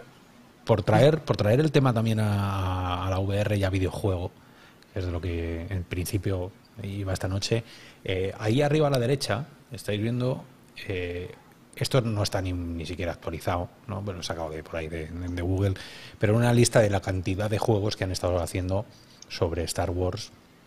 Y por supuesto, no, ninguno de estos son, son eh, VR. Ya os digo que el último, el, Jedi Academy, se puede jugar en VR y buscar, porque si tenéis el juego en, Steam es solo bajarse un patch y, ya lo tienes, ¿no? Um, Unai, eh, toda esta cantidad de juegos y narrativas que, ha estado trayendo eh, el videojuego, ¿os han cubierto vuestras expectativas o todavía estáis ahí con la espinita clavada de decir, joder, es que no, es que son todos como muy generalistas o, ninguno atrapa a la, no sé, a, la gente que de verdad conocéis la intrahistoria? Bueno, cada uno tenemos nuestros gustos, obviamente, y o sea, vaya, que, que vosotros sois tan fans como, como, yo en cierto modo. O sea, también en... yo, ah, yo estoy satisfecho con los juegos. Hay algunos que son mejores, otros que no tanto. Vamos a ponernos, vamos a poner cuál es, cuál es el mejor y cuál es el peor, para saber dónde estamos en, en, personal, ¿eh? Yo sé que esto es personal. mejor, eh, yo por un lado soy muy fan de los MMO y el Star Wars Galaxies es con el que mejor lo he pasado. Pero yo diría el mejor que he jugado, el, el Jedi Fallen Order, que es el más nuevo. Me, encanta. ¿Le habéis jugado a los demás? ¿Rafa, Javi o Robert? Sí. sí, Por supuesto. yo creo que es de, mis favoritos, junto con los Jedi pero, Knight. Pero, pero Rafa en fácil. Yo todos los juegos en fácil. Yo, yo por la historia, aunque me lo puse difícil, me lo puse difícil en algunos momentos, pero eh, la historia, la, la, historia que digamos que es de lo de lo que a mí menos me destacó de ese juego, hasta un poco avanzado, muy avanzado en cierta manera, pero me permitió vivir eh, Star Wars como lo, lo echaba de menos, un juego de aventura donde iba descubriendo eh, cosas de los Jedi, que era, que era algo que, que estaba ahí, pero, pero nunca llegabas a, a explorar bien. Eh, una, corrígeme si me equivoco, pero, pero sí que no, no sentí que, que había, había, una manera de explorar lo que era el proceso de un Jedi de una manera siendo uno de ellos y, y o yo no, yo no lo había explorado. Eh, y me encantó y una vez más, sin grandes fallos, sin alardes, pero tampoco grandes fallos, que yo creo que eso es importantísimo y la experiencia de, ser un Jedi es, es increíble. O sea, la curva de aprendizaje, todo, todo está muy, muy bien, muy bien hecho. ¿Y el peor? ¿Cuál, una, y cuál, habéis dicho vosotros de decir, mira, esto, esto es una vergüenza para, para el mundo más lejano? el Super A Star Wars. Los Super Star Wars eran muy difíciles, muy difíciles. A, a mí, Super guay. personalmente, el que menos me ha gustado era... Los Super Star Wars eran unos que sacaron en, en los 90 para Super la Nintendo. Super Sí. Nintendo, que adaptaban cada una de las tres películas originales y eran difíciles. Pero se adaptaban súper también- raro. A mí el que Yo voy a el- polémico. Dale perdona. Dale, dale. Ah, que te gusta, Pues Eh, por ter- perdón. Eh, el poder de la fuerza 2 es a mí el que menos me gustó. Es un juego muy corto que no innova nada en respecto al anterior, que se entiende porque al parecer en LucasArts solo les dieron un año para hacer el juego. Eh, pero a mí es el que más me decepcionó. Ujú. Super es- ¿Cuál has dicho tú? ¿Él? ¿Cómo se llamaba? O sea, está Super Star Wars, que aquello es como el ET, ¿no? El videojuego. Sí. No, hombre, no tiene nada que ver con el ET, por favor. eh. O sea, ¿no habéis jugado a ET o qué? Yo me lo pasé muy bien con los Super. Pero, A mí pero los me yo, yo voy a ser súper polémico porque, porque yo creo que, que, que hay que serlo y me lo, me- lo he, lo he intentado tres veces, pero eh, el Battlefront 2, mm, o sea, lo, lo tardo más descargándolo que lo que tardo en jugar y borrarlo otra vez. Pero, pero porque no sabes Eh. apuntar. O sea, tu problema es con el, con el estilo de juego. Entonces, Sí, sí, claro, o sea, es, sí, es un sí, problema claro, o sea, grande, no es un, En un juego. no es un estilo, no es un juego de Eh. historia que a ti te llame, es un juego de, de- de- es un FPS de pegar tiros dentro del universo Star Wars. Entonces, si no eres habilidoso Sí, pegando tiros, bueno. pues es aburrido. Pone el, ya, yo soy un Stormtrooper, como buen Stormtrooper no, no sé apuntar, pero po- yo creo que pone el, pone el foco en el lugar equivocado de, de Star Wars. Eh, ni la experiencia es especial, ni el ni, ni coger eh, cofres de tesoros es algo que en Star Wars creo que aporta nada, ni, ni siquiera, no sé, ni... No, no, no, no, lo- no, lo, no lo soporté mucho. Yo voy, muchísimo. yo, yo, yo, yo, yo voy a, yo voy a decir, ¿sabes? Uno que es malo, malo y que todos vais a estar de acuerdo, que es el Star Wars Kinect de la 360. No sé si habéis jugado esa basura, pero existe, ¿sabes? Está ahí y es el peor juego de Star Wars al que, al que he jugado. Y, y creo que a muchos años luz de diferencia de, de los siguientes. O sea, y luego sí, o sea, te pueden gustar más o menos, pero los Battlefront, ni el 1 ni el 2, creo que son malos juegos. Si te gusta el género de los FPS, son juegos que gráficamente son soberbios, que si lo juegas en equipo, que para mí, jugar solo un Battlefront, lo- o sea, jugar solo, menos quiero decir, jugar, jugar con desconocidos es más o menos aburrido, pero cuando te juntas con 15 colegas en el mismo servidor a jugar una refriega, ¿sabes? Si estáis todos hablando y estáis comunicando, si hacéis una estrategia, es de lo más divertido que se puede hacer en el universo Star Wars. Estar con colegas dentro y hacer estrategias y follar, perdón, y, y fundirte a los otros. Son las 11 y 10, esto es YouTube, puedes decir lo que te salga de las narices. maravilla, maravilla. Pues eso, pues, o sea, pero el Star Wars Kinect es, por favor, o sea, buscaros un vídeo luego porque es una. Y el, el es de una Lenovo, cosa- el de Lenovo, Espera, espera que no, que no, que no me da, no me da tiempo a, a- no me da tiempo a poneros. ¿lo ha eh, probado alguien? Sí, Sí. sí, le tengo aquí. Mira, este, espera, antes de hablar de Lenovo estabas hablando del, de esta cosa. eh, que, que esto, esto es lo de Kinect. Es que, es que el tráiler no tiene nada que ver con el juego, o sea, es como todo lo de Kinect, ¿no? O sea, los vídeos serán como la leche y luego coges el juego y dices... Hombre, eso me, eso me suena. eh, eh, eso aquí, por, por desgracia, en la, en la VR tenemos mucho de vende, vende humo. No, Sí, sí, sí, sí. no pero esto, esto va también ¿no? a- bien, ¿eh? Esto vende humo guay. Sí, sí, sí, sí. Esto es lo, lo único que se salva es lo de si funcionaran bien los controles con el Kinect, es lo de las vainas. Eso mola. Claro. Pero el resto no tiene que- nada que ver con el vídeo. O sea, no haces lo, no haces lo que hace el tío ese del vídeo, ni de coña. ¿Sabes? Eh, pa- pareces que estás bailando una sardana, ¿sabes? Para hacer todo eso.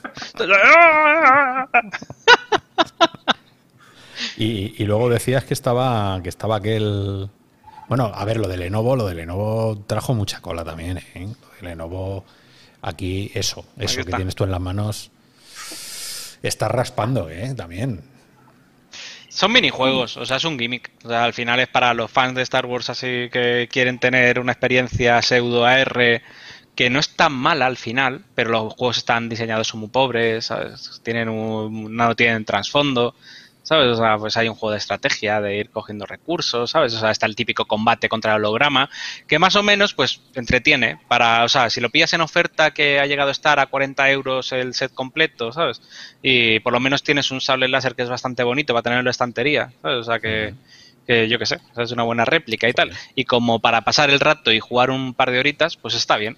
Pues todo- pero todo no lo considero malo. Todo eso, 40 euros, que digas que es caro, deja mucho que desear de, de lo que hay dentro. No, digo que Digo si lo que lo- no he dicho que sea caro, he dicho que lo puedes pillar a 40, lo podías pillar en Amazon a 40 euros, pero el precio yo creo que eran 89, ¿no? Si no me equivoco. Sí, estaba en o ¿cuánto 90, era? sí, ¿no? Sí, sí, sí. Ujú, Empezó como sí, 90, sí, no, por ahí. Por eso, o sea, y no lo considero caro, no lo considero caro, y menos para un fan. ¿sabes? O sea, ¿Tú conocías esto, Unai? ¿Sabías que existía por ahí? no, este, este- este no conocía. Mira tú, que estamos, oye, alguien, el bibliotecario de- del Templo Jedi se le ha escapado. eh, ¡Chachán! Pues sí, hombre, esto. Sí, sí, di, Javi. Que os iba a decir que yo pensaba que ibais a hablar de juegos malos de verdad. Quiero decirte, A ver. eh, Star Wars Speed Droids. Por favor, ¿qué es esto? Ostras, ostras. Si entramos Wars- en juego de, de móviles ya. No, no, no es de móvil, ese era para PC en su momento. Ah, es verdad, pero, pero era terrible ese, ¿no? Es, es, eh, era como unos lemmings con los, con los Sí. droides de Watto. Sí, sí, rollo los. Droids, y era rollo los lemmings. ah, ese, ese juego, Dios mío. Sí, sí, lo estoy. ah, si me- seguís hablando, os lo pongo. De todas A mí me maneras. O, o tenías en el en Windows 95 tenías el y sacaron el de Indiana Jones primero, el Desktop Adventures y luego sacaron el Star Wars Yoda Histories. Yoda, Yoda Stories, Yoda Stories. Que este dentro del rollo roleo pues hasta tiene gracia.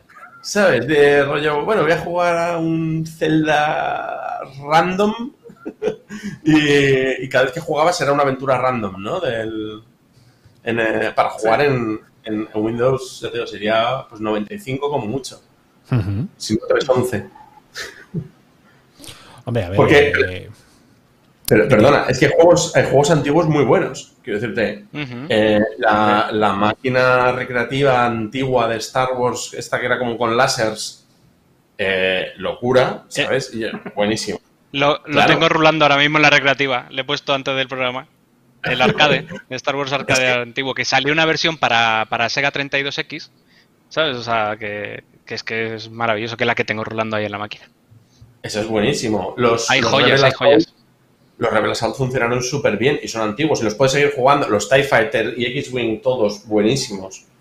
Ujú. Quiero El Rebel que- Assault de la GameCube. En GameCube, Había uno ¿sabes? de Además, si, lucha, tienes, si la tienes en de- digital con una salida HDMI se ve increíble, porque me lo estoy pasando yo ahora otra vez. Pero, ¿Cómo se llamaba el que era como, el que era como Tekken? Masters of Terakasi. Ujú. o sea, Ese. pensad, pensad que Era- este... No lo he jugado. Mira, Oscar lo está poniendo, el de los Speed Droids. Este salió a la vez, pensadlo, Ujú. salió a la vez que el Star Wars Racer. ¿De qué estamos hablando? Sí, sí, sí. hombre, todo tiene. a ver, che, los puzzles tiene. A mí los puzzles no. A ver. A mí me encantan, o sea, los juegos de puzzle me encantan, pero este, o sea, de verdad que no. No, no me lo está vendiendo muy bien, el tráiler no me lo está vendiendo muy bien, pero el, el concepto de el concepto de juego, porque al final, como estáis viendo, como hemos visto, como hemos empezado hace, pues mira, hace dos horas y cuarto, como hemos empezado hablando, que había tazas de váter del halcón milenario, o sea, nos, nos tenemos que encontrar con millones de cosas, ¿no? Eh, Lenovo hizo el intento de vender la AR a través de Star Wars, no les salió muy bien, todo hay que decirlo, porque no llegaron a vender lo que ellos... mm, bueno, de hecho hay mucha gente, fíjate, que cómo puede ser que hasta que Unai, alguien que, que vive en este mundo de Star Wars, ni siquiera la conocía, o sea, fíjate el trabajo, primero el trabajo que nos queda por hacer como divulgadores de AR, XR y todo, que ni alguien que vive en ese mundo sabía, y luego el desastre que supuso para Lenovo el sacar eso que yo creo que fue Roberto y, y dos más quien lo compraron. ¿no? Pues ni siquiera lo enviaron Yo, a... hasta que no bajo de precio ni me planteé comprarlo, ¿eh? Porque lo probé antes y no. No, no, está claro. Es que a- antes de eso, yo recuerdo que uno de las mm, grandes o o de esos momentos que dices, joder, ya tengo realidad virtual, eh, Star Wars, que era lo primero que, que- que se te venía a la mente, eh, salió la cosa esta que se llama Trials of Tatooine, que no dejaba de ser una historia, ah, ni siquiera historia, ¿no? Pues llegaba, te bajabas, estabas ahí con cuatro cajas, ¿no? Eh, ¿por qué? Era muy guay. Era muy guay. O sea, todos, mucho. Era muy guay. Pero lo que voy es, eh, ¿qué necesidad hay de hacer estas cosas? Vosotros como profesionales del sector. Eh, son, son experimentos, una, viene en una época de experimentos. Pero poco. Sí, es una demo técnica, o sea, estaban experimentando. Sí, creo que una demo, claro, y, como, dice, Roberto, o sea, no... súper necesario. Disney no invierte... Claro, hacer un juego como Vader Immortal es una inversión de dos o tres años. eh, un equipo muy, muy bueno, entonces eh, estos van con, sobre todo la responsabilidad de crear contenido en Star Wars, también la estamos subestimando, no pueden hacer cualquier cosa, aunque a veces por no hacer cualquier cosa terminan haciendo cualquier cosa. Pero yo creo que esto lo sacaron como una demo para tantear un poco, yo, yo, yo intuyo. Igual, igual que la, que la demo técnica del X-Wing VR dentro de Battlefront. O sea, que al final eso es lo que ha desembocado en Squadrons. Eh, el, el, experimentillo aquel, ¿no? O sea, son, son experimentos muy necesarios dentro de la industria el que se invierta dinero en hacer prototipos y, y es una buenísima noticia cuando se pueden publicar, ¿no? O sea, como ese Trial Tantuin o ese eh, X-Wing VR, o sea, todos estos pequeños experimentos cuando los haces, porque los vas a hacer de todas maneras dentro del estudio, ¿sabes? O sea, si eres, si eres obviamente LMX, pues haces cosas de Star Wars y prototipo de Star Wars. ¿Y cuántos habrán hecho que no tendremos ni idea, ¿sabes? Y que no hayamos probado cosas que a los fans nos habrían vuelto locos o nos habrían volado la cabeza. El poder probar estas cosas es súper necesario. El de Magic Leap, en, en, Magic Leap, uno de los primeros vídeos que salió era de Star Wars. Y eso luego no salió. Y salió un juego de. Pero eso no salió. Un juego de Star Wars. sí, sí, sí, sí, sí, De los Porks. de los Porks. Ah, de los Porks. Sí, pero no, salió, no salió lo que terrible. de, de 3PO, que fue el vídeo aquel que salió de. No. Sí, que era una demo que, que estaban haciendo con Magic Leap. Claro, Fueron de los primeros que empezaron a, a utilizar Magic Leap a testearlo, a ponerlo a prueba, a hacer cosas. ¿Creéis que, que Squadrons, por, por, pasar también al, lado positivo, que Squadrons puede ser ese anillo para gobernarnos a todos, ¿no? Eh, gente como Unai, que no tiene VR, pero que está deseando que salga el juego, gente como, como Rafa y Robert y Javi, que los tres estamos, y yo me incluyo, por, mm, ya deseando que salga el juego para jugar, puede ser ese, ese gran juego que, que vertebre y que nos, nos, nos, haga unirnos a todos como comunidad de jugadores, porque es, aquí, es muy de nicho. Aquí viene la pregunta, eh, siempre que sea un juego virtual con comunidad, mm, es como pegarse un tiro en, en el pie directamente, ¿no? O sea, entras a los dos días y ya no hay ni Dios jugando, con lo cual se te cae el juego encima. ¿Puede hacer esto? Que, que Squadron Esto es un juego 2D. Que tiene soporte de VR, pero es un juego 2D. Bueno, pero, pero, pero ¿es un comienzo de, de unirnos a todos o, o, ni siquiera? Tú ya, Roberto. Es que es de acaba... nicho. De nicho. Bueno, de claro, nicho. o sea, es para un, tiene un público muy concreto. Mm-hmm. Sí, pero yo, yo creo que va, va a lograr. O sea, yo, yo, para empezar, ya tengo dos amigos que se van a comprar la Play solo para, solo para jugar. No, no en VR, pero que no tienen Play, que vienen a casa a jugar conmigo y que para esto quieren comprarse una Play y jugar porque el sueño, o por lo menos la promesa de Squadrons, es bastante prometedora. Pero yo creo que sí va a hacer que gente que esté, que una vez que empiezas a jugar en 2D, te plantees probarlo en VR y decir, oye, pues esto en VR tiene que porque realmente el caso para VR es perfecto la combinación de jugadores en 2D y, o sea, tienes toda la comunidad de jugadores de 2D más la gente de VR. Entonces, como dice Oscar, vas a encontrarte gente casi siempre. Vas a poder jugar tú con el headset y amigos que tengas, que tengan, que no tengan headset. Yo creo que hay muchísimas cosas que prometen mucho. Pero, a mí me da, a mí me da un poco de miedo. A mí me da un poco de miedo lo que pasó con las cardboard. Que la gente probó las cardboard y pensó que eso era VR y me da un poco de miedo que, que Squadrons maree y la gente se lo compre y diga la VR marea. Quiero decir, me da un poco de miedo. Encabina.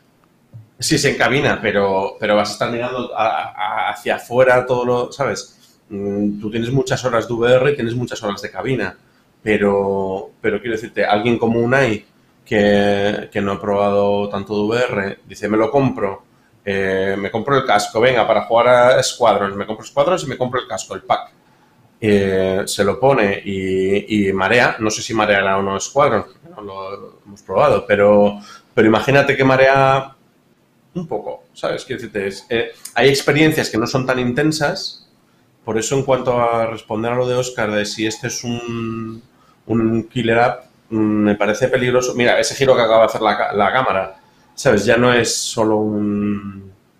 Voy para Déjame que también hable déjame que también hable para la gente que nos está viendo, sobre todo para los que nos verán y los que no tengan tan claro esto de la VR, cómo hacer que no maree. Es muy importante que mantengáis los settings que os permitan unos frames por segundo estables y altos. Porque la VR marea si pones el juego en ultra high de resolución, en ultra high de detalles y todo, y consigues unos FPS por debajo del umbral del casco. Siempre tienes que conseguir que el frame rate esté estable con el. Porque es que mucha gente que juega a Elite, ¿sabes? O sea, por ejemplo, por decir un juego de naves que tiene soporte de VR, es que el Elite me marea. No, lo que te marea es que lo estás corriendo a 32 frames por segundo. ¿sabes? Obviamente, ¿sabes? O sea, eso no es eh, lo ideal. Bájalo, ponlo en medio de settings o lo que sea, ¿sabes? Para tener una buena experiencia, es muy importante. A mucha gente, a mí me preocupa más que todavía no estamos educando bien o no estamos divulgando correctamente la forma de disfrutar de la VR y mucha gente con equipos mediocres intenta ponerse settings altos, tienen unos frame rates bajos y se marean. Entonces ya es lo que tú dices. Es que la VR me marea, que es como el estigma que tenemos en los, últimos cinco años, ¿no? Y hay que combatirlo. Unai, eh, ¿estás tomando nota ahí para la biblioteca? Sí, sí, cuando, cuando te vayan ahí a preguntar, eh, ¿me, dejas el libro de la VR? El primer capítulo es este, ¿cómo no marearte? Eh, tú, si, si te mandáramos un, visor y, lo jugaras, ¿tú crees que te engancharía la, a la VR? ¿O no dejaría de ser un, un gimmick, una cosa ahí que, pues vale, sí, es muy divertido, pero donde esté mi monitor. Yo supongo que sí, o sea, siempre sigue el monitor ahí, ¿no? No, te sientas presionado por tener a cinco tíos mirándote. ¿eh? ah, no, la, principal razón por la que yo o sea, he probado VR, pero no, no, no tengo uno, es por el, el, precio, el, comprarse el, set, ¿no? Y lo que pasa es, al final es como, como una, consola, ¿no? En el sentido de, a mí al menos lo que me vende no es un juego, sino que hay varios que me llaman la atención. No solo el Squadron, sino, por ejemplo, ahora está en el Squadron y el Immortal. Si hay otros juegos también que me gustan, una vez tuviera ya un set, entonces creo que es más fácil, empiezas, ya sigues y encima yo que, trabajo, que trabajo en videojuegos y tal, tengo muchos compañeros que, tienen cada vez más y no tardaré en caer. Pero... Bien, esa es la respuesta, esa es la respuesta correcta. 2 de octubre has dicho, ¿no? Has dicho, Robert, ¿no? Ahí caerás. ¿Eh? El 2 de octubre. Era el 2 de octubre, ¿no? La fecha en rojo, Sí, sí, sí, 2 de octubre. 2 de octubre. 2 de octubre. ¿Quién, decía, ¿Quién decía en el grupo, que compartimos el grupo algunos de, WhatsApp, eh, quién decía eso de ir en un X-Wing, mirar a la izquierda y ver que tu compañero también está, está ahí dentro ¿no? del, del X-Wing y que te hace así con el dedo. Eh, así. Sí, sí. Eso, eso, eso, eso, eso, luego todas las noches en Star Citizen y eso dentro un X-Wing será ya la releche. No, claro, eso, eso sí que ya es, ¿sabes? Es, eh, eh, ver a tu colega de toda... Es verdad que luego a tu colega cuando le maten, pues a lo mejor te quedas ahí sobre traumatizado, ¿no? Es, la VR es lo que tiene, ¿sabes? Que te, te, abre puertas que a lo mejor no es mejor abrirlas. Pero, pero bueno, es súper es, interesante. Em, Star Wars como motor de millones, ha estado Quisco antes y nos ha contado lo que valían los parques, lo que valen hacer los videojuegos, eh, todo el tinglao que está montando alrededor. Yo, como, como padre eh, y educador, me quito el, sombrero porque haya decidido no meter ninguna caja loot, ni tener que estar ahí comprando cajas continuamente para ver si me sale el X-Wing que yo quiero, sino que no, ya han dicho que, que, nos van a cobrar lo que nos tienen que cobrar y punto pelota y ya cada uno que, que decida. Eso es también muy...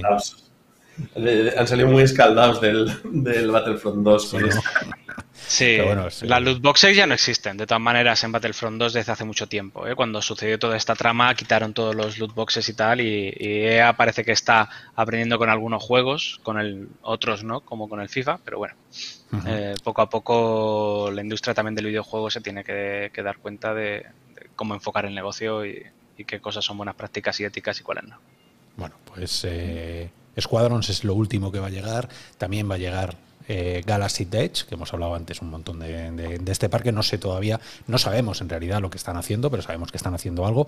Con lo cual, Star Wars sí que se presenta como un motor dentro de la VR para atraer, que es lo que queremos. Eh, Unai, tú una vez que has pasado por aquí y ya formas parte de, esta ciudad permutación y de la comunidad VR, mm, pues eh, cuentas nuestras nuestras penas y, penurias y nuestras también nuestros aciertos eh, más allá y les dices a la gente que tenemos Vader Immortal, que tenemos eh, lo de Lenovo a lo mejor tampoco hace falta que se lo cuentes, pero les puedes contar otras cosas también que hemos visto hoy, a ver si conseguimos atraer.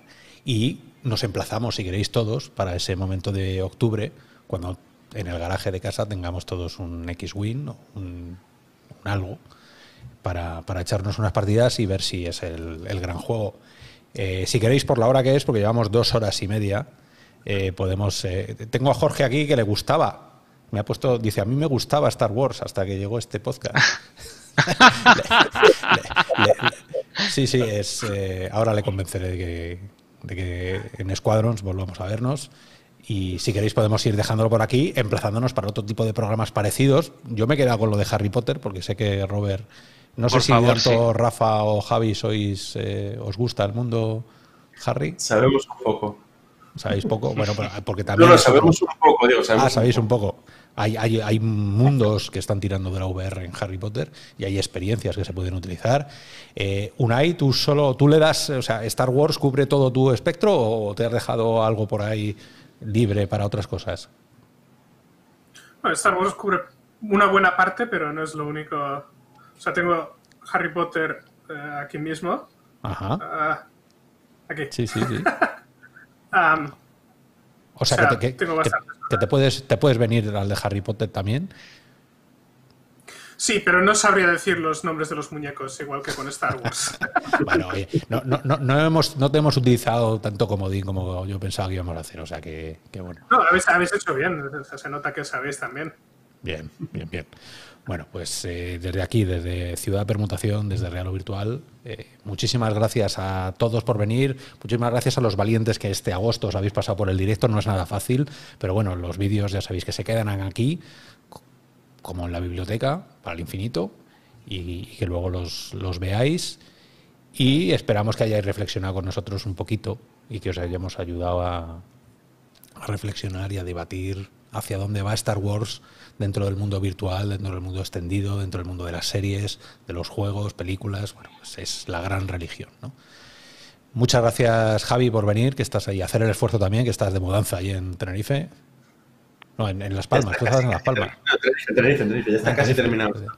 Muy bien. Pues ya, ya estás con tu micro de podcast, o sea que estás preparado para. Eso sí, como los bomberos. En cualquier momento te llamamos y estás ahí al pie del cañón.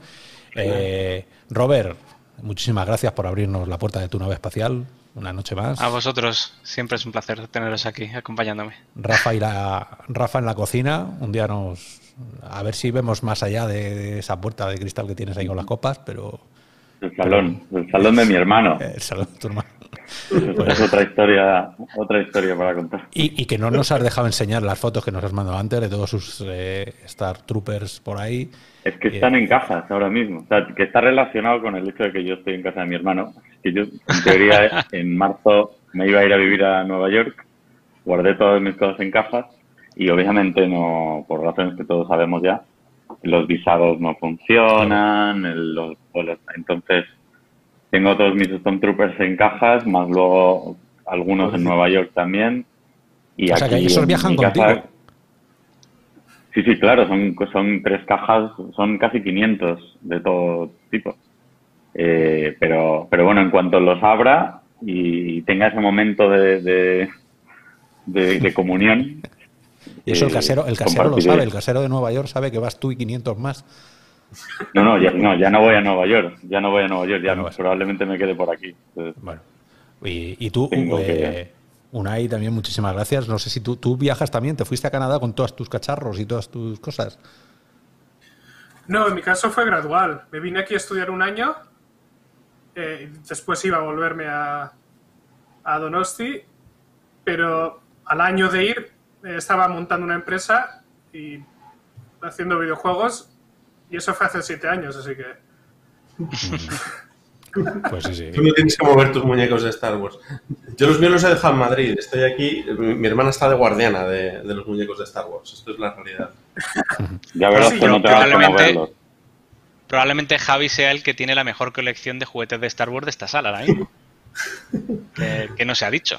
Son todos antiguos. yo- son todos género mi antiguos. biblioteca, está, mi biblioteca está en casa, en realidad, en, en casa de mis padres. Porque, claro, traerme todos esos libros aquí, uh, También tengo muchos vinilos. Tengo, tengo pues, un montón de vinilos. Incluso tengo los de Story Off, que son que como la gente no se podía comprar las películas, se compraba el Story Off y te comprabas un vinilo que oyes la música y te cuentan como si fuera un cuento que dura las dos caras, en 45 minutos, con las voces de los actores originales y con las voces de los dobladores al castellano. También tengo algún Story Off en español de, en vinilo de, de Star Wars. Madre mía, Y... Sí. va mejorando la noche. Bueno, pues yo creo que, que- que aquí con esta declaración privada de cada uno podemos terminar el, el directo. Eh, lo dicho, muchísimas gracias. Yo me quedo con me quedo con Leia. Eso no, no ha salido en toda la noche. Soy muy friki para eso y, y yo me enamoré de Leia en esas películas. Me desenamoré un poco con el personaje, no con ella, con el personaje. Aquel momento NBA. Yo flipaba, estaba en el cine y miraba al alrededor y claro, al alrededor eran padres que estaban con sus hijos y no, no entendían, les daba igual, ¿no? Pero yo estaba completamente, me estaba pudr- pudriendo por dentro diciendo, ¿qué coño están haciendo?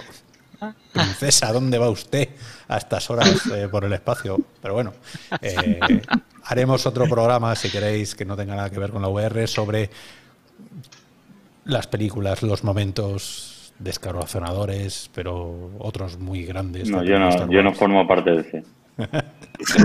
Aquí se, se puede llegar a las manos eh, y si no quedamos, quedamos para, para darnos con las espadas, de verdad. Pero bueno, eh, momento Leia, momento Luke, yo me quedo con ellos. Darth Vader, el lado oscuro, que se vaya a otro lado. Muchísimas gracias, robianos, eh, habitantes de Ciudad Permutación. Nos vemos. eh, no va a haber programa durante dos semanas porque nos vamos de vacaciones porque hace un calor aquí inaguantable. Yo sé quién estáis en la playa. Javi, tú eres el tío más. Bueno, Javi y, Unai, que está en Canadá, sois los tíos más inteligentes de, de todos los que estamos aquí. Pero vamos, con el calorazo que hace, os emplazamos para dentro de dos semanas. Si lo veis en diferido, os dará igual porque lo veréis cuando queráis. Así que un abrazo a todos y muchísimas gracias por venir. eh, muchas gracias por invitarme. Hasta luego. Hasta luego. Chao.